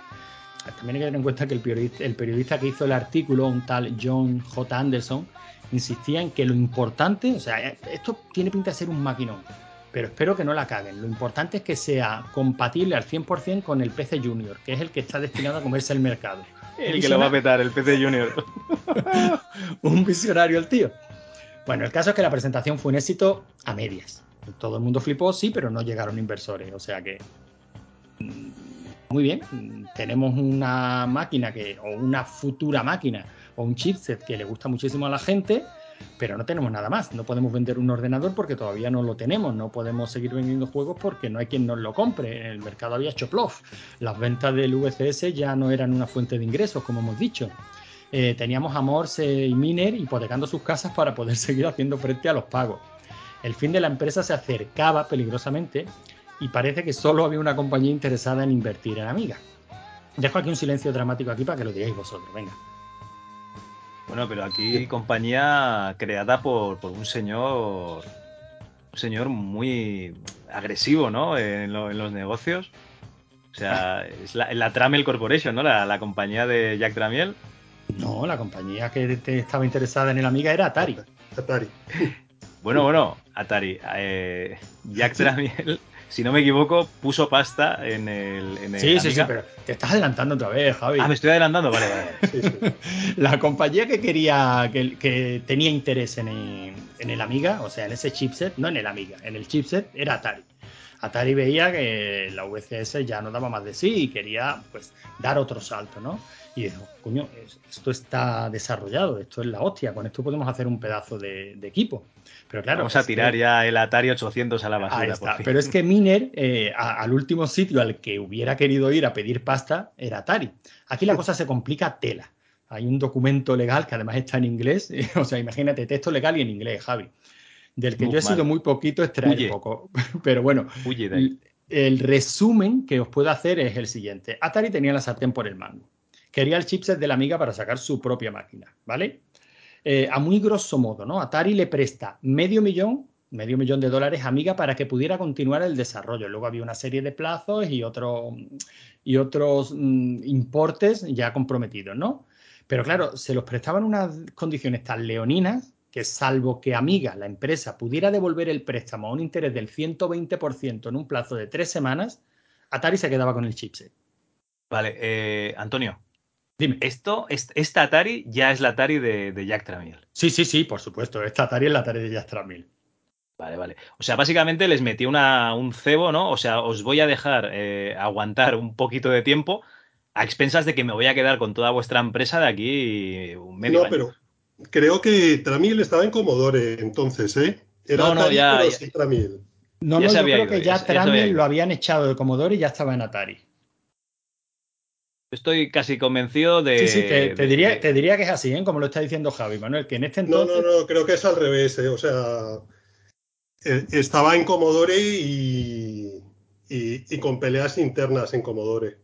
Mira, de hecho, creo que estamos hablando de los, dos. de los mismos meses, ¿eh? O sea, estamos Ninguno hablando de los dos, ninguno de los tres, perdón, tenemos razón, porque yo casi diría que eh, mm, Jack Tramiel con la compañía recién fundada, después de haberse ido de Commodore, es la que pone pasta en, en- en Amiga, luego compra Atari, o se queda la, la- la división de Atari, porque iban perdiendo una de pasta que no veas, y Warner se la quería que tarde en medio como fuese. Y desde Atari eh, es cuando, eh, digamos, intenta ligar toda, todo lo que es el proyecto Amiga a la marca, ¿no? A Atari. Y al no conseguirlo, porque acaban yendo a, a Commodore, bueno, eso es spoiler, ¿no? Todo el mundo sabe que es el Commodore Amiga. eh, lo que hace es fichar a, a ingenieros del proyecto de Amiga porque, claro, esta gente veía con incertidumbre su, su futuro inmediato y habían estado en contacto con, pues, con todos los esquemáticos, ¿no? Con, con todo lo que es el, el diseño del ordenador. Creo que está ahí. Y bueno, y si no es así, pues no pasa nada porque está todo muy próximo en el tiempo. Incluso puede haber periodos en los que No, Jack sí, estamos, hablando de, con de sus dos empresas. Claro, Atari estamos hablando de cuestión Tramiel. de meses. Aquí lo, lo interesante es que Atari es la que se interesaba en comprar eh, el Amiga. Si Bueno, ya, por- si en ese momento, Tramiel. si ya, si en ese momento ya estaba Tramiel al cargo o no, pues chicos, estamos hablando de cuestión Aquí- de, de a- cuestión de a- meses.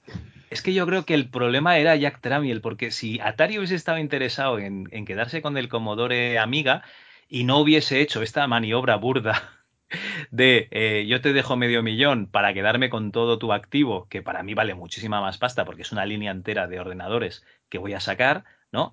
Eh, yo creo que a día de hoy hablaríamos del Atari Amiga o el nombre Yo- que le hubiese puesto Jack y ya está. El caso que que, es por eso. El caso es que ya digo, eh, tenemos a Atari eh, que hace firmar a, a Dave Morse esta, mm, este contrato que básicamente era una, pues eso, una Sentencia de muerte. una sentencia de muerte, o sea, era una condena. Pero Dave Morse, desesperado, firma, dice, tres semanas, bueno, son tres semanas más. Eh, ese contrato a día de hoy se puede consultar íntegramente en Internet, ¿no? Evidentemente esto pasó por tribunales y esto ha ido a juicio de todas las maneras porque eh, luego Atari se, digamos, denunció a, a Commodore, efectivamente, que fue la que acabó poniendo la pasta, pero ya nos hemos adelantado, ¿no? Yo iba a terminar en modo, en modo dramático. No podíamos entender por qué Dave Morse firmó este contrato. No sé que el tío estuviera esperando un milagro, ¿no? Un milagro para no ver a su Lorraine caer en las garras de Atari. Y bueno, lo que yo os iba a decir, aunque tú lo has adelantado, lo has adelantado, Javi, es que ese milagro entrará y lo contaremos en la siguiente, en el siguiente capítulo del Amiga Club. Pero que sí, básicamente lo que tú estás diciendo fue Commodore el que dijo, ¿cómo? ¿Qué necesitas? ¿Un millón doscientos mil para quitarte Atari encima? Como estos.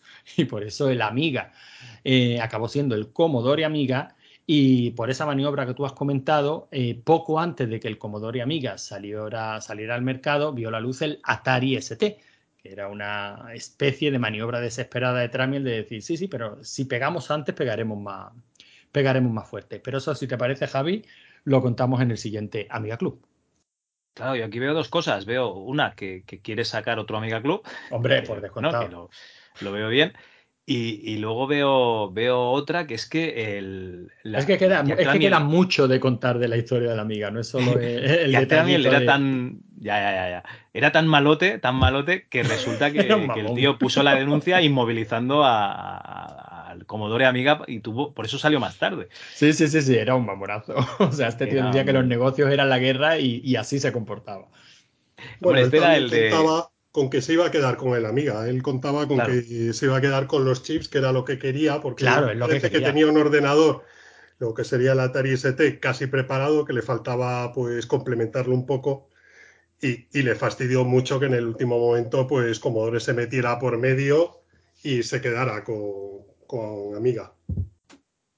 Ya digo, es que aquí, es que aquí hay un- una historia. Una telenovela. De, de verdad Ya que ves. sí, ¿eh? No, antes decías de hacer una serie y, y bueno, aunque no está relacionada, aunque se menciona, amiga, la serie de Hal Catch, ah, Hal Hal and Catch Catch Fire. Fire Sí, está genial mucho. porque habla muy bien de cómo era aquella época. Eh, Bueno, va evolucionando luego en el tiempo en distintas épocas, pero es súper interesante.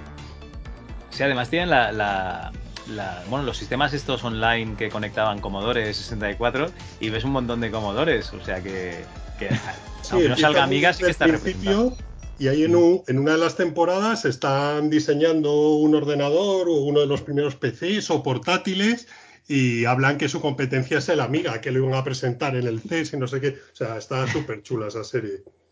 Es que, Sí, Sobre la- todo la las primeras temporadas.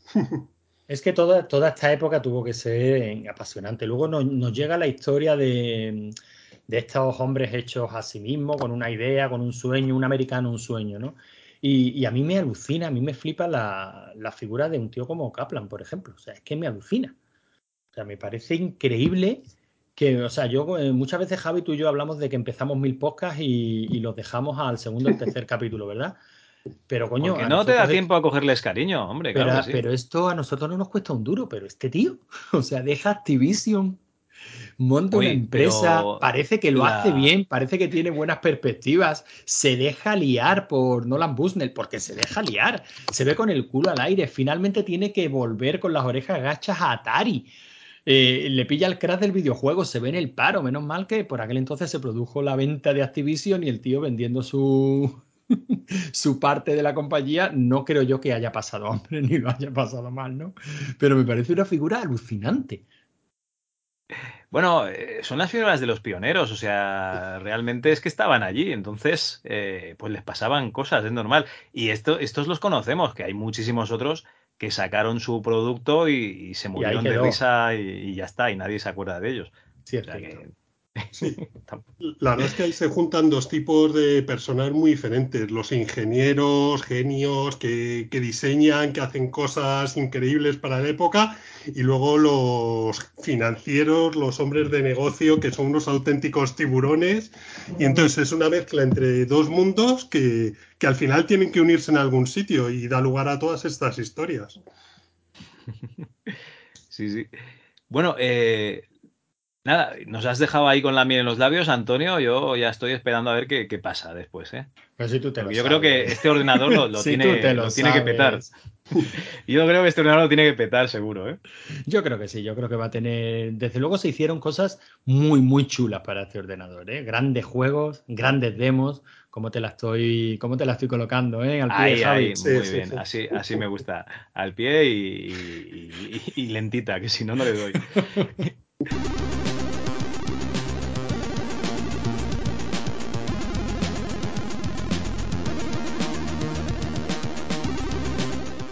Bueno, eh, aprovechando que, tenemos un gran ordenador, ¿no? Con estas eh, grandes capacidades y que no todo iban a ser jueguitos, ¿no? Eh, Manuel, oye, ¿qué nos puedes explicar de, estas demos que, que se hacían para Amiga? Porque tú entiendo que en esta época tenías el Amiga 500 a pelado, o sea, un Amiga 500 normal. Sí. Sí, yo empecé con un amigo que tenía él una Amiga 1000 y que era muy caro para su tiempo, la verdad. Y cuando salió el 500, que tenía un precio más asequible, pues yo me hice con el 500 y era con lo que estuve durante mucho tiempo. Luego ya tuve un 3000 que me pasó otro amigo y demás, pero bueno, con un 500 con expansión de memoria y con disco duro es con lo que estuve la mayor parte de mi vida. Pero respecto a las demos, aunque es verdad que hubo unas demos muy vistosas, sobre todo para el lanzamiento y que llamaron mucho la atención, como la que contaba el CES del jugular con las bolas en ray tracing o la bola botando de, de Boeing, llamaron, pues el tema de las demos yo creo que es más bien una evolución de que, que surge a partir de, de los videojuegos, de los, bueno, videojuegos, de los juegos de Amiga. De la El piratería, Amiga ¿no? creció, hablaremos ahora de la cantidad de juegos, géneros que, que surgieron en su época. También creció la piratería eso dio lugar a las copy parties, que la gente se juntaba a copiar juegos, pero eh, relacionado con los juegos, pues empezó, había juegos que empezaban a protegerlos o al principio gente que ponía su nombre delante de los juegos, pues porque eran los primeros que lo habían desprotegido lo habían conseguido o lo distribuían por ahí.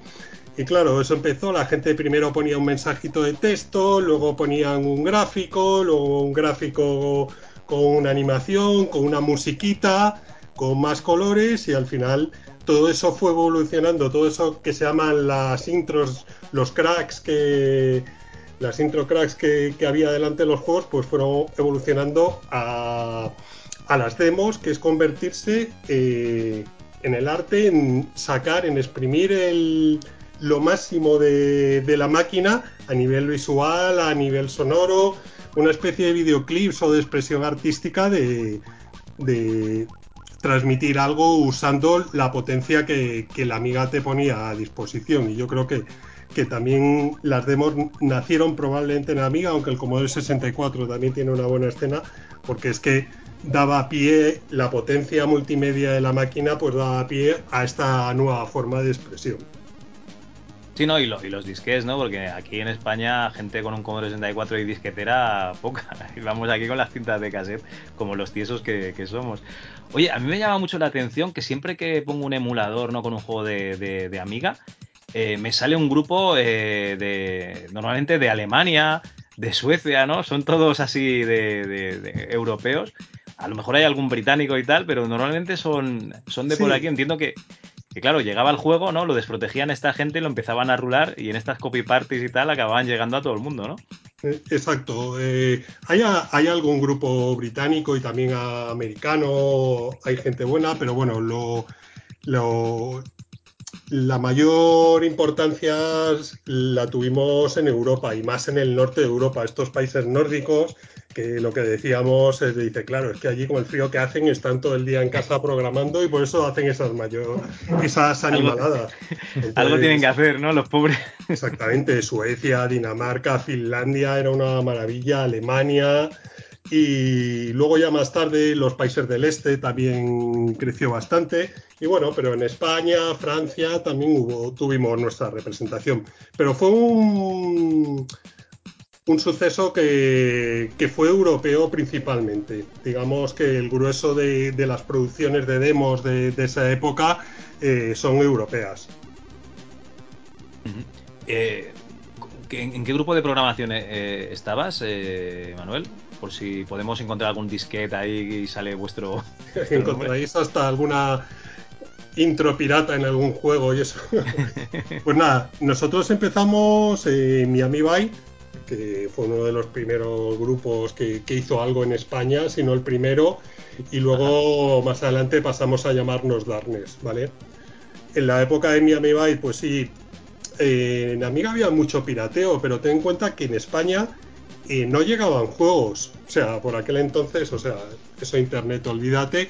Eh, los juegos que llegaban los tenía que distribuir alguien, pero aquí en España seguíamos con los 8 bits, además hubo las bajadas de precios esas, el mercado se fue a tomar por saco, o sea, entonces el mercado de los videojuegos está fatal y no llegaban juegos. Entonces los usuarios de Amiga, la única forma que tenían de buscarse la vida, pues si alguien podía viajar fuera o conseguí algo y, empezamos ahí a intercambiar juegos eh, pues con los pocos usuarios que había y eso hizo también que la piratería pues fuera creciendo poco a poco.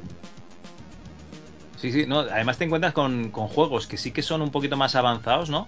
Pero luego muchísimos juegos de, de, Amiga en realidad son juegos de 8 bits, pero con gráficos y música espectaculares.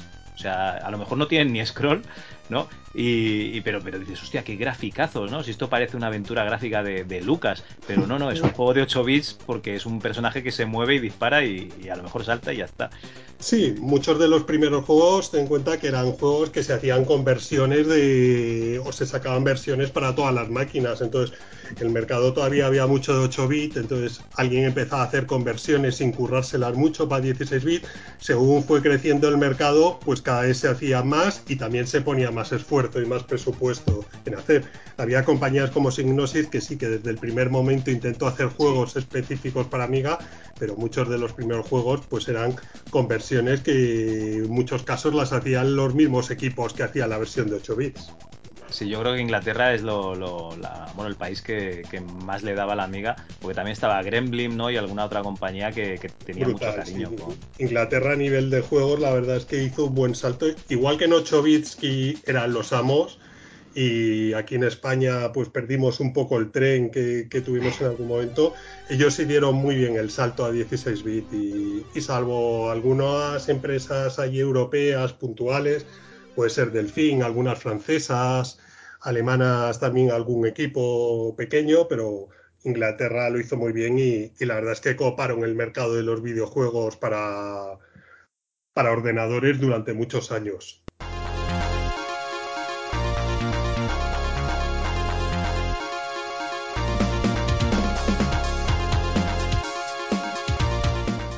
Joder, sí, además me las deja votando con Signosis, ¿no? Porque también se te va un compi, Carlos Suyo, se te va a Signosis a currar. Bueno, pero ya más adelante, ya en Sí, poca de mucho, ya mucho más tarde, ya en Signosis, no, creo que no se acordaba ni que era la amiga por aquel entonces. Yo creo que no, en aquella época no, no. Madre mía. No, no, aún la, aún la nombrabais, ¿eh? Aún la nombrabais en el, en el Game 40 alguna vez. Además me ha hecho mucha gracia antes cuando has nombrado el, el mame, porque eh, cuando antes de, hablar contigo por primera vez me estuve escuchando unos cuantos programas y anunciabas esa cosa, ¿no? Que, que, que se, digamos que era un emulador que aglutinaba varios emuladores de máquinas que es el mame y tal, incluso decías la página web donde te la podías bajar y digo, hostia, que me ha, hecho gracia, ¿no? Me ha hecho ilusión volver a escuchar el, el Bueno. mame de, de tu boca, sí, sí. Una cosa curiosa del mame que, que en algunas de las primeras versiones, en los créditos, aparece un español, Sergio Muñoz, que había ayudado con partes del sonido y de las primeras de los primeros juegos que empezaron a funcionar en el mame y aparece en los créditos y, y era brutal. Y Sergio este- Muñoz, ¿lo y este llevaste chaval, al- Sergio Muñoz, pues era, lo, lo entrevistamos en el game en Sí, aquella ¿verdad? época y bueno, y era mi colega este que fue uno de los que tuvo una amiga mil y que, y que es un- una, una bestia de, vamos, un auténtico máquina. Muy bien, muy bien. Pues bueno, o sea, eh, en el grupito este de, de- de amigos, porque yo creo que lo que erais erais colegas que os molaba lo mismo a todos, eh, os metéis a hacer estas, estas demos. Eh, yo qué sé, explícanos un poquito cuál es la demo que, que- con la que lo petasteis, ¿no? O sea, un poquito qué, qué podemos encontrar por ahí. Bueno, hay varias, pero bueno, nosotros lo que empezamos era, queríamos hacer videojuegos, o sea, nos gustaba mucho y empezamos a hacer algunos juegos, algunas rutinas, scroll, no sé qué, y pero cuando estabas ahí de repente empezó a crecer todo esto de la escena, de las demos, empecimos a ver cosas ahí súper chulas dijimos, oye, bueno, para curtirnos vamos a, vamos a hacer alguna, alguna demo de estas y con la experiencia que ganemos en la máquina y demás, pues ya haremos juegos. Pero luego nos enganchamos al mundo de las demos, de la escena y, y nos olvidamos de la parte de los juegos hasta años más tarde. Claro, yo, yo me lo imagino, o sea, tú dices, joder, si hago videojuegos ganaré dinero, ¿no? Pero con esto de las demos se folla más, ¿no? Yo está, está clarísimo que también me hubiese decantado por, por las demos. Eh, porque, joder, mola, mola más, ¿no? Que, que no estar trabajando en un proyecto continuo mucho, mucho, mucho tiempo. Era broma, era broma, era. Luego lleva su tiempo, pero es verdad que yo creo que es más pasión, ¿sabes? Porque en las demos, bueno, había sus concursos con sus premios en metálico, pero bueno, eran cantidades muy, muy, muy pequeñas, pero eh, es la pasión que tienes, que disfrutas, que, que estás ahí enganchado y, y bueno, pues todos vivíamos, estudiábamos en esos momentos y, y nuestro tiempo de ocio, pues es- esto era lo que nos mantenía enganchados y vivos. No, no, y además imagino que seguramente os picabais, ¿no? Hostia, mira qué ha hecho este tío, no puede ser, vamos a hacerlo nosotros también, ¿no?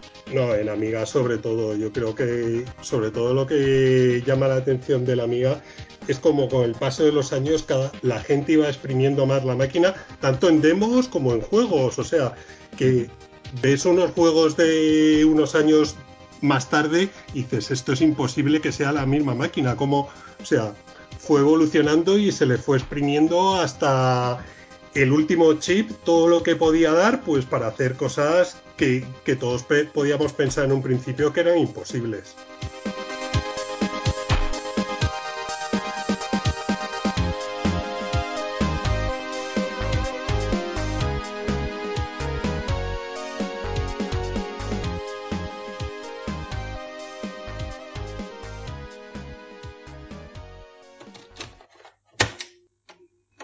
Juegos.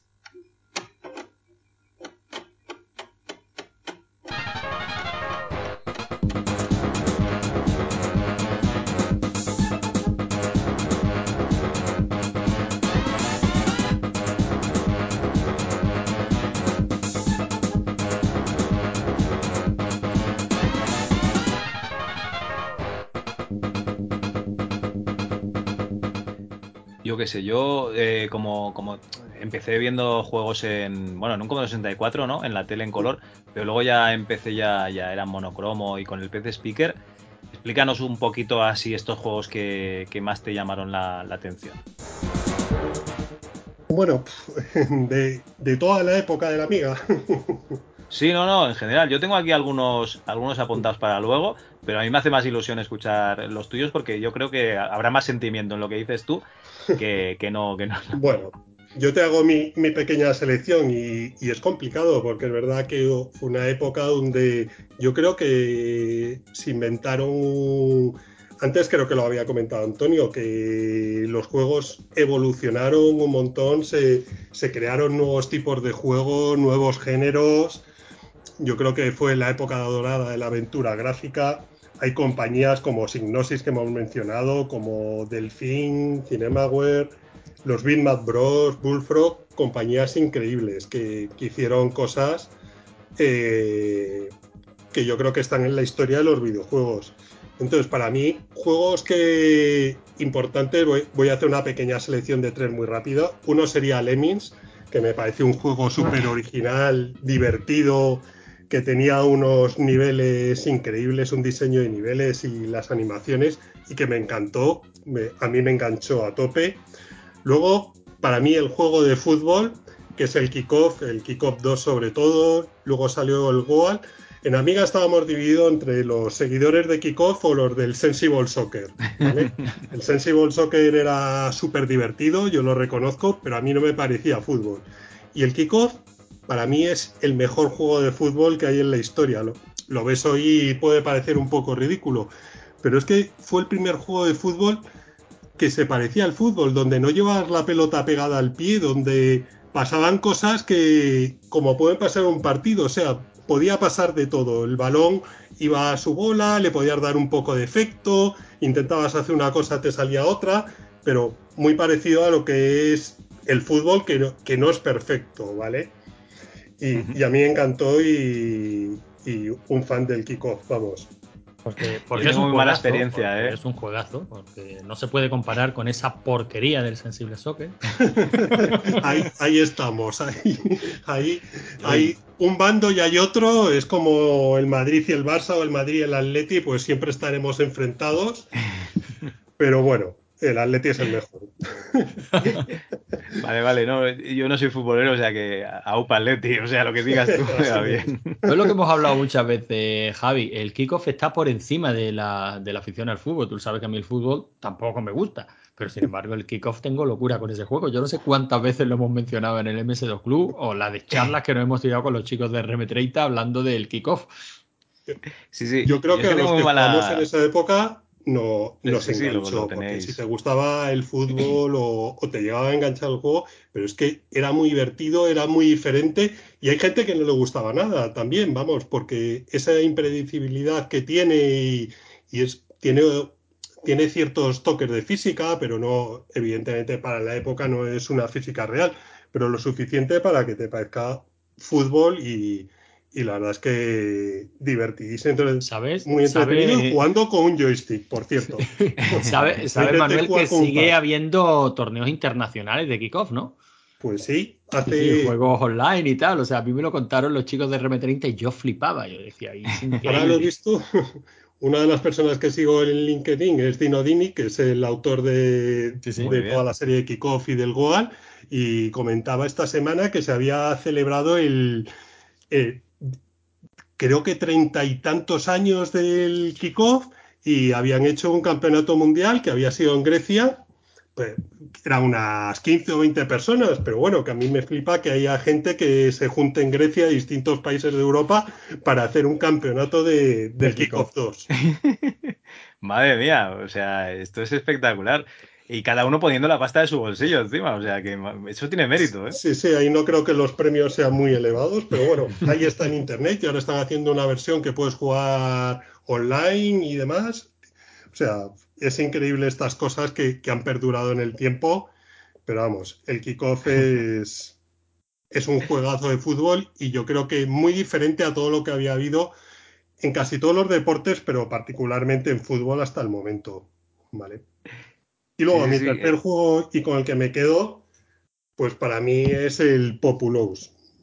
El Populous de, de Bullfrog, que a mí me pareció una maravilla, de eso de jugar a ser Dios, de, de crear terrenos, a, allanarlos. O sea, yo soñaba por las noches, igual que mucha gente, bueno, yo también, hemos soñado que jugamos al Tetris y vemos las piezas caer cuando estamos en la cama, pues ahí yo soñaba con el Populous y, es una de las cosas por la que Peter Molineus, que, que mucha gente, pues bueno, hoy en día ha perdido mucho de su fama y del respeto que tuvo, pero vamos, al que yo adoro por, por este juego y muchos otros que hizo durante esa época de Bullfrog, que el Syndicate, el Powermonger, o sea, hizo unos juegazos para en la época de la Amiga alucinantes. Uy, en PC siguió también el del Dungeon Keeper, ¿no? El, Sí, el Dungeon Keeper, el Black and White. el Black and White. Eh, Luego ya fue que bajando ahí en picado y ya con el Fable. es como, es una figura que era como el Hideo Kojima ahora, ¿no? Pero de su época, un poquito. Sí, lo que pasa es que luego, bueno, cogió una fama de ay, que exageraba mucho de live, ya se lo tomaban a broma y bueno, perdió mucho de lo que tuvo, pero bueno, un- un- en el Amiga para nosotros aqu- aquello era un dios. Luego ya el resto de su historia, pues, pues tiene sus altos y bajos como la de casi todo el mundo. Sí. Y ese es mi top 3, pero vamos, hay, hay miles de juegos de Amiga que, que deberías jugar, o sea que, que aún te faltan muchos. Vas a tener que seguir buscando disquetes por ahí.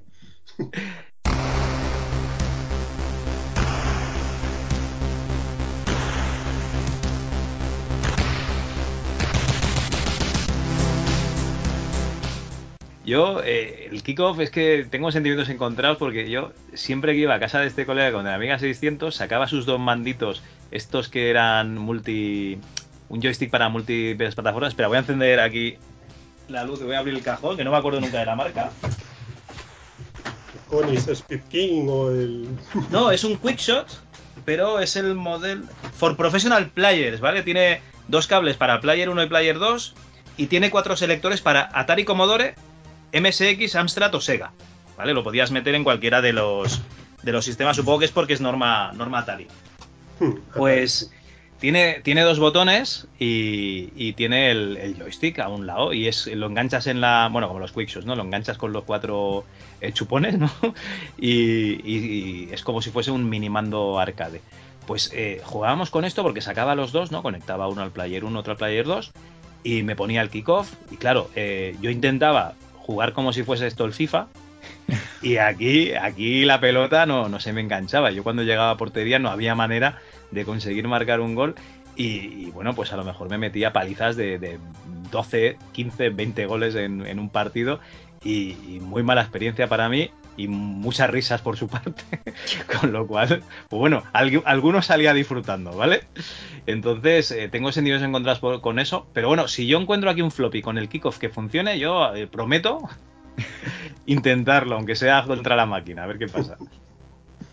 Muy bien. Bueno, me he traído unos juegos que eh, me han llamado un poco la atención, los he estado probando estos días. Uno de ellos siempre lo he visto en las revistas de la época en la micromanía y nunca lo he jugado porque nunca tuve eh, ocasión, ¿no? No salió en PC. y no lo vi en Commodore 64 en su día, es el X-Out, ¿vale? O Shout, ¿vale? Que es, eh, no sé si lo recordáis, que era como una especie de, de- de monstruo que abría la boca y una nave que se dirigía directamente hacia, hacia la boca. ¿Este os suena un poquito? X-Out. El X-Out. Vale. Sí, sí, ese es un shooter, Es un shooter, que, ¿no? que fue súper famoso.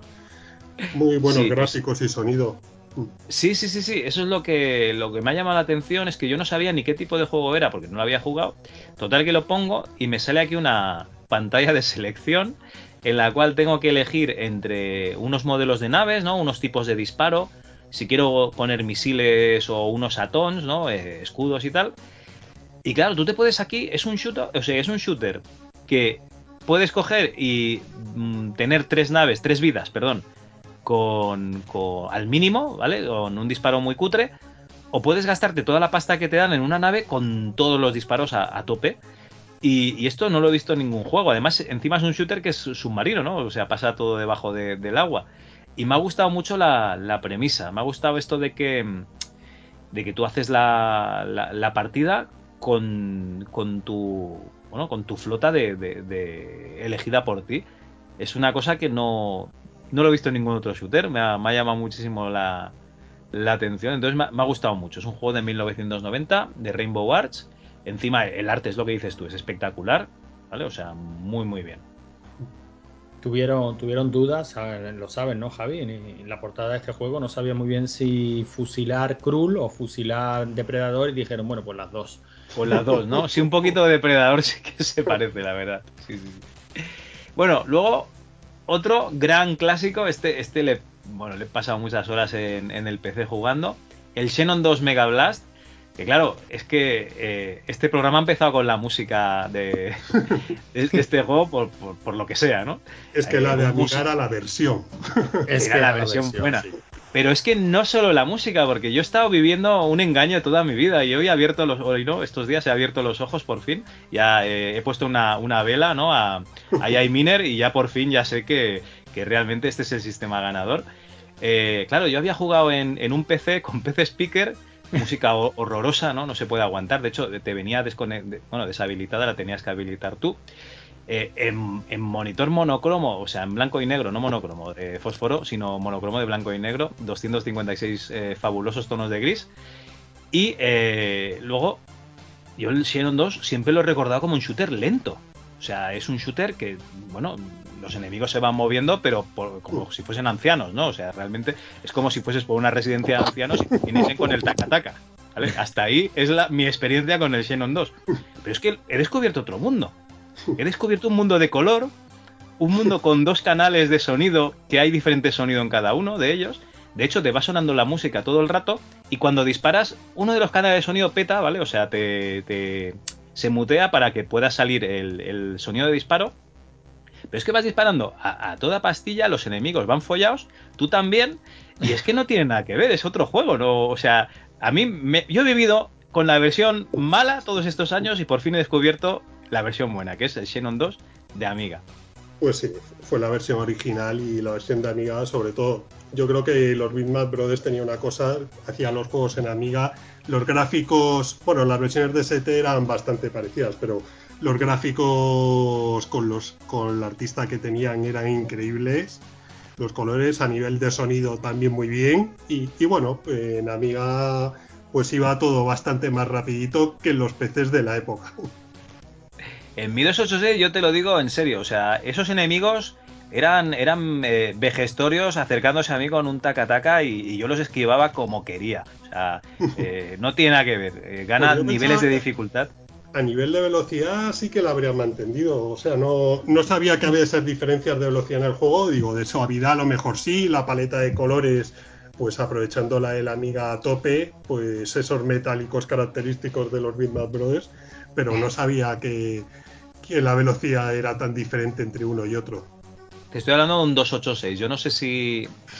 Bueno, yo de la época no recuerdo que le afectase el turbo eh, a, este, a este juego, pero oye, yo que te diría que no, eh, veces- Javi. Yo lo he probado emulado y ahí se suele tirar de la máquina más, yo sé, más alta, la que potente, llega la, la 486 a emulación. 100, ¿no? Y ya cuando comentamos en el MS2 Club eh, este juego, ya decíamos que había una diferencia apreciable de velocidad entre las dos versiones, ¿no? La música ni hablamos y los gráficos por descontado, pero eh, pero que se había una diferencia apreciable.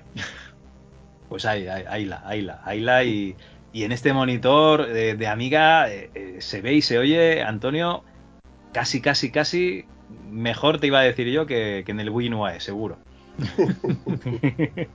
Sí, la verdad es que hay que pensar que esos gráficos estaban pensados para verlos en los monitores, las televisiones de esa época y, y son gráficos que, que, se ven mejores en aquellos monitores antiguos eh, que, Sí. que en estos modernos. Claro, sí, Sí, porque usaban truquitos, ¿no? descontado. Intercalados, sí, sí.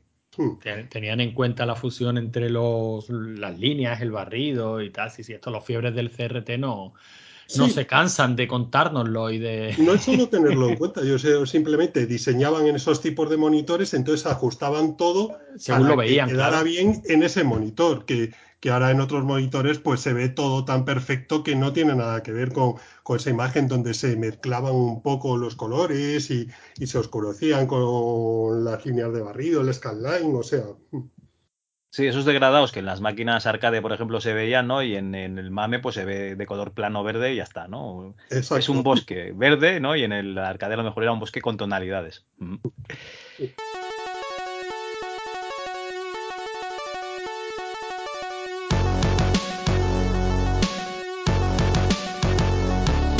Bueno, eh, tengo dos juegos más, pero muy rapidito, muy rapidito. Eh, recientemente he escuchado un podcast que se llama Dos Game Club, que son una gente que juega cada mes a un juego de, de MS2, ¿vale? Y lo comentan. Y, y normalmente no me suele atraer eh, la temática que tienen, el, el juego que escogen, pero han escogido Lay of the Beholder, que es uno de mis juegos favoritos. Y aquí volvemos otra vez a lo mismo. Yo he vivido engañado toda mi vida, porque yo me he acabado el Lay of the Beholder con guía, por supuesto, porque si no, yo me perdía, ¿vale? Esto de ir por túneles y tal, esto es muy complicado. Entonces, si no, no tengo el mapa, yo me pierdo. Y bueno, pues eh, resulta que tú en la versión PC, tú te acabas el juego, eh, matas al Beholder y, te dan un mensaje de adiós y a tomar por culo, ¿vale? Esto parece un juego de Dynamic. Dice, oye, enhorabuena, venga, ala, a dormir. y, claro, la versión de Amiga no. La versión de Amiga tiene una animación al final. Y, la he visto precisamente hoy, ¿no? Ayer o antes de ayer escuché el podcast y hoy digo, hostia, hoy que vamos a hablar de, de Amiga, voy a, voy a verme este ending. Y sí, sí, efectivamente, eh, pasa todo exactamente igual que la versión de PC, pero tiene una pequeña animación, tampoco nos vamos a flipar, ¿eh? Pero bueno, está el concilio de Waterdeep que te ha convocado, ¿no? Para, para ir a acabar con, con el mal que habita allí en las cloacas. Y tú vas allí con las pruebas de que has eh, derrotado al Beholder y, y te, te dan la enhorabuena y tal. Y esto yo no, no lo había visto hasta, hasta que he visto esta versión de, de Amiga. O sea, otra, vez, otra cosa, otra venda que me quito de los ojos. Yo creo que ahí la- el original sí fue en PC, pero bueno, cuando hicieron la conversión a Amiga, pues la gente de Werewolf Studios que, que hacía unos juegos de Amiga geniales. Ahí está el Dune 2, que es un juego de estrategia de, de los primeros de, de ese estilo. Y bueno, eh, seguro que hicieron algunas mejoras a lo mejor sobre el original de, de MS2. Es que es- yo creo que es, es tan poca cosa que para mí que, que se olvidaron. Te lo digo en serio, Manuel. Yo digo, total, si no se lo va a acabar nadie. Nadie lo va a acabar, no se lo metemos que no nos cabe. Algo así, algo así debió ser, porque es que son 5 segundos de animación o 10, ¿vale? No, y, y, y, y- son unos tíos que se mueven y nada, que es muy poquita cosa, no sé. En fin, es, es tan tonto que digo, estos al- se han olvidado, se han olvidado.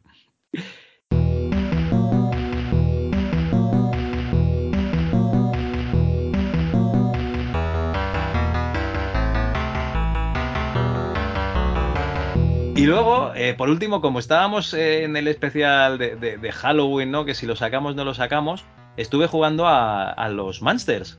A The Monsters, que es el- la adaptación de la serie de los. Bueno, de la. Sí. ¿Cómo era? La familia Monster, ¿no? En España La era. familia Monster, Monster, sí. ¿no? Sí, sí. Ese tenía Eh, unos ma- gráficos muy, muy graciosos, sí. Sí, o sea, los gráficos son muy, muy chulos. Eh, de hecho, digo, hostia, que. Bueno, a ver, lo primero que me llama la atención es, la música, ¿no? O sea, realmente es la banda sonora de la serie, pero, pero en Amiga, muy, muy bien, que la estaremos escuchando ahora cuando, cuando edite el podcast. Y, luego empiezo a jugar y digo, coño, pero si esto es un juego de 8 bits. claro, aquí nos encontramos con lo que, lo que te comentaba antes, ¿no? Que muchas veces se aprovechaban estas licencias, porque esto es un juego del 89, que en el 89 ya sacaban bastantes buenos juegos para, para Amiga, ¿no? Con más profundidad, no estamos hablando del 87. Aquí ya la gente ya sabía lo que hacía. Pues eh, claro, luego he visto, ¿no? Hay versión de, de 2, de MSX, de Atari ST, de Commodore 64, de CPC y de, y de Spectrum, ¿no? Claro, esto ya se ve un juego de 8 bits que lo tenían que sacar para todas las plataformas, un poquito lo que, lo que hacían aquí, ¿no? Dynamic, eh, Topo, ¿no? Y toda esta gente. Mm. Y, y el juego es, es muy chulo, unos gráficos espectaculares, como tú bien dices. Bueno, Pero bueno, no tanto, es que me estaba equivocando y yo creo que estaba pensando en el de la familia Adams. La familia Adams, ¿ves? Es otro que quería Adams es probar. posterior, ¿no? Sí, sí, ya, Seguro. ya posterior. Yo creo que este era anterior y bueno, los gráficos, bueno, Están chulos. no van oye, a pasar a la historia, creo. No, no, no, pero a ver, están muy bien, ¿eh? Los gráficos para, para lo que estoy acostumbrado yo a ver juegos de PC. ya te digo yo que están muy bien. Y juegos de PC del 89 ya ni hablemos. yo, con esto, eh, Ron Gilbert te monta tres aventuras gráficas con estos gráficos. Bueno, pues eso, eh, simplemente no es una selección de juegos, sino simplemente juegos que he estado dándole estos días. Eh, Pero sí, que no te- No, lo que lo decías, que esos juegos, pues bueno, son juegos que has estado jugando tú y durante esa época, pues casi todos los juegos eh, hubo un momento que ya aparecían en Amiga y en MS2 y bueno, había diferencias. Yo creo que los primeros años los juegos de- las versiones de Amiga eran mejores, pero según fue pasando el tiempo, fueron las versiones de MS2 las que fueron superando a las de Amiga. Bueno, bueno, no, no. está- estamos en el Amiga Club, tampoco nos flipemos, Manuel, que todavía no sabemos Sí, quién va a sacar el en Amiga. 2020 o así ya los juegos de PC eran un poquito mejor que los de Amiga. Vale, vale, vale. Bueno, pues eh, yo creo que, bueno, al, al final la gente dice que cuando llegó el 386, ¿no? Un poco la estandarización de la Sound Blaster, ¿no? El CD-ROM y tal, pues ya, ya la cosa fue, fue decantándose mucho. Pero bueno, eh, de momento aún, aún quedan unos cuantos años y unos cuantos podcasts, ¿no? De, de- de la Amiga Club para ver otras, otras maravillas. Sí, Antonio, yo no que- sé si la has estado. Ah, perdón, perdón, Manuel. No, yo creo que fueron los juegos de 3D los que. El Castle of Wolfenstein, el Doom, los que ya rompieron completamente la baraja. Sí, Pero el Alone, por ejemplo, que, que yo pensaba que había salido, pero no había salido tampoco el Alone the Dark en, en Amiga. Y este fue uno de los, de los potentes también en la época de. No poten, o sea, potentes en, en cuanto a revolución gráfica. El caso es que se anunció, ¿no? Lo que pasa es que no llegó, no llegó a salir. Sí, yo creo que no llegó a salir, ¿no? Y yo creo, que, se podría salió, haber seguro. hecho, ¿eh? Yo creo que se podría haber hecho. Bueno, casi todos los juegos que ya eran en 3D, la verdad es que en Amiga era mucho más complicado. O sea, el Amiga a nivel Bueno, de pero es 3D. que las 3D Y- de la bueno, Eran sí, era, las 3D de la onda eran los personajes, porque realmente los fondos, claro, era todo Sí, Eran pre-renderizado. pre-renderizados y demás. Mm. Antonio, no sé si le has estado dando tú algún jueguico estos días, que te, te veo muy ocupado, no sé si, No, si has no, podido tie- darle. tiempo no he tenido, pero de todas maneras yo alguna que otra vez sí te he comentado que hay un juego y seguramente sea un juego bastante chorra, pero yo le tengo un cariño infinito que es el, creo que se llama Walker. Ah, Porque ese es genial de signo, sí. Sí, sí, porque es el primer juego de que yo recuerde por lo menos que tuviera un ese tipo de control dual, ¿no? O sea, para mí eso me a mí eso me flipó, eso de estar manejando al andador, ¿no? Básicamente era un ATST de la Guerra de las Galaxias, con los cursores para avanzar y retroceder, pero el punto de mira con el ratón y eso de dedicarse a matar humanitos. O sea, yo recuerdo muchas tardes muy divertidas en casa de mi, de mi amigo Gaby, que es el que tenía el Amiga, y quedábamos allí para merendar y matar humanitos. A mí el, el Walker, el Walker es un juego que me, que me flipaba. Pero bueno, es un ordenador que en cualquier máquina que pillo, pues evidentemente el emulador de Amiga entra, ¿no? Aparte es un, es un, un ordenador tan querido, tan bien emulado y hay tanto mm, desarrollo a nivel de emulación como para jugarlo en condiciones y bien que, hombre, probar, he probado muchísimos. De hecho, creo que cuando nos pasamos el Elvira, te lo comenté, Javi, la versión que me pasé fue la de la de Amiga. Eh, por el gusto de, de jugarlo en ese, en ese ordenador. La música también es fabulosa. Y, pero bueno, ya si tuviera yo que quedarme con uno, el kickoff ya me lo ha quitado Manuel, así que el Walker, que me parece un juego divertidísimo.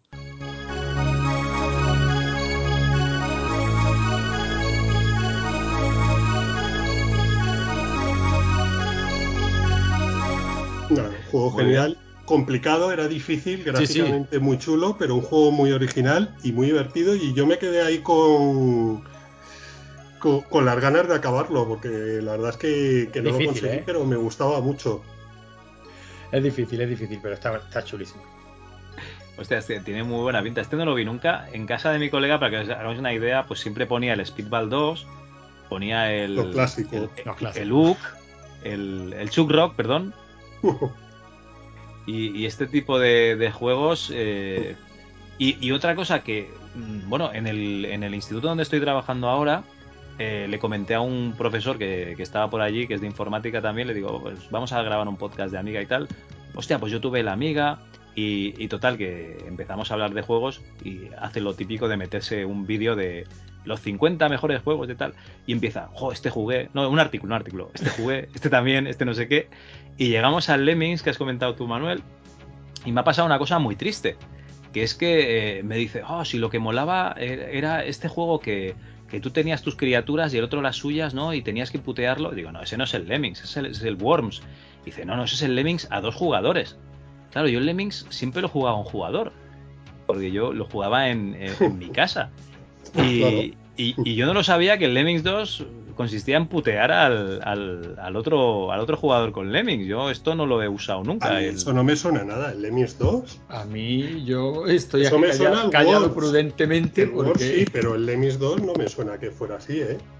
Pues entonces, ¿qué iba? ¿A turnos? ¿Y te basabas tú la pantalla y el siguiente también? Lemmings 2 es, son. No, el Lemmings, básicamente- no, no el Lemmings 2, el Lemmings a dos jugadores, perdona, ¿eh? El Lemmings 1 a dos jugadores. ¿Pero eso existe? Es que no me suena haberlo jugado nunca a dos jugadores. A mí tampoco, Javi. Yo siempre he sido un tío triste y solitario. Yo creo que te ponía el Wars y te decía que era el Lemmings o algo así. Vale, vale, pues aquí hay un... Estoy viendo una, una imagen ahora del Lemmings a dos jugadores y va en pantalla partida. Así. Lo que no sé es si tú interactúas con el otro o no. O sea, realmente no sé si puedes llegar a putear al otro. Joder, esto tiene fácil solución. Esto hay que hacer una partida Sí, sí, esto hay que, y poner los dos players. esto hay que resolverlo. O sea, si tenemos aquí algún oyente que recuerde partidas épicas al Lemmings a dos jugadores puteándose unos a otros, que por favor nos lo cuente. Que nos lo haga saber y si no, que nos diga que, que- que no, que eso es mentira porque lo han, lo han probado. Yo, desde luego, eh, me cayó la boca cuando vi que había opción de dos jugadores que yo ni la recordaba. Y digo, pues eh, todo lo que me está diciendo será verdad, porque claro, eh, si está recordando todos los juegos y tal, porque dice que lo que le molaba era eso, ¿no? Que se juntaba con otro colega y se, y, vamos, y se reventaban los Lemmings el uno al otro, pues abriendo un boquete, ¿no? Para que se cayesen los, los del otro Oye, color y tal. Pues toda la razón, ¿eh? No, no me acordaba, pero ahora leyendo un poco parece que sí, que tiene un modo de dos jugadores al, a, parta- a pantalla partida que, que la idea era ver cuál salvaba más Lemmings de los suyos. O sea, que era competitivo, pues no me acordaba para Manuel, nada. Mm. Manuel, Manuel, que, que somos unos tristes, que hemos estado jugando al Lemmings mal toda la vida. No, además, como se jugaba con ratón, no tengo muy claro cómo será el modo con dos ratones, ¿no? Qué curioso, sí. Madre mía. Pues bueno, eh, yo creo que hemos hecho un buen repasito para este primer volumen de la, de la Amiga Club. Eh, Manuel, eh, no sé si te ha quedado alguna cosita en el tintero que, que quieras comentar. Buah, nada y todo. Y todo. Es lo que pasa, es como con la historia de la amiga, que hemos contado ahí los principios, Nada, nada, que son súper emocionantes, y luego pasarían muchas más cosas. De juegos de amiga, pues tanto hay que, que es una burrada de la escena y, de la máquina en sí. Pues yo creo que, que quizá es uno de los ordenadores que ha dado un salto más grande con respecto a la generación anterior. Algo que, que es casi imposible. Hoy en día es todo una evolución continua, pero ahí yo creo que es un ordenador que dio un salto brutal contra la generación anterior, pues eran prácticamente ordenadores de 8 bits y- y se notó mucho. Nunca, nunca eh, probablemente en la historia volvamos a ver un salto tan grande entre una generación y otra de, de tecnología. Sí, sí, no, lo que dices tú realmente. Y encima, cuando nos llegó aquí a España, aún más, porque aún bebíamos más en el, en el pasado, con lo cual es que era, yo qué sé, como eh, si estuviésemos en la guerra, ¿no? Un tanque contra, contra un caballero, ¿no? en, en- ¿Cómo era? En la invasión de Polonia, ¿no? Que se supone, ahora dicen que son mitos y tal, ¿no? Que estaban los alemanes entrando con tanques, los caballos, algo así, sí, sí. Pues bueno, Antonio, ¿qué, qué te parece este primer repasito a la amiga? ¿Lo hemos hecho bien? ¿Lo hemos hecho eh, eh, más o menos a nuestro nivel? ¿Qué te parece? Bueno, yo creo que eso lo tendrán que decir lo- los oyentes. Lo hemos hecho pues como hemos podido, igual que lo hacemos todos, Javi. De todas maneras, sí te diré que a mí se me ha quedado esto corto. ¿eh? Yo, yo tengo muchísimas ganas de seguir hablando de este ordenador. Así que de vez en cuando, cuando nos apetezca, cuando podamos, yo creo que deberíamos de hacer un Amiga Club 2. Yo ya estoy tirando aquí el, el K62 a la basura, al contenedor, ¿no? Porque he visto la luz. O sea que la, eh, larga vida a la amiga. Eh, Javi, que llegará a 1991, 92 y te arrepentirás de haber tirado ese K62 a la basura. No, llegará el 94 y me arrepentiré de cuando llegue el Doom, pero de momento a disfrutar a tope. Pues bueno, oye, Manuel, muchísimas gracias por haber pasado por aquí. Eh, Gracias tío, desde luego, esta. no, no, de verdad, gracias a ti. Esta es tu casa para lo que quieras y si te animas a hacer otro segundo volumen, también es tu casa, o sea, sin problemas, Estaré ¿vale? encantado. Ya sabéis que para la amiga y para hablar mal del PC cuando queráis, vamos. Lo que haga falta, ¿no? bueno, y ahora fuera de micro me vas a comentar eso, eh, ¿dónde está, dónde vive tu madre? Pues para ir a, a hacer los recaos, a hacer los recaos. Bueno, muchísimas gracias chicos y yo creo que, que aquí cortamos el primer volumen de la Amiga Club por todo lo alto.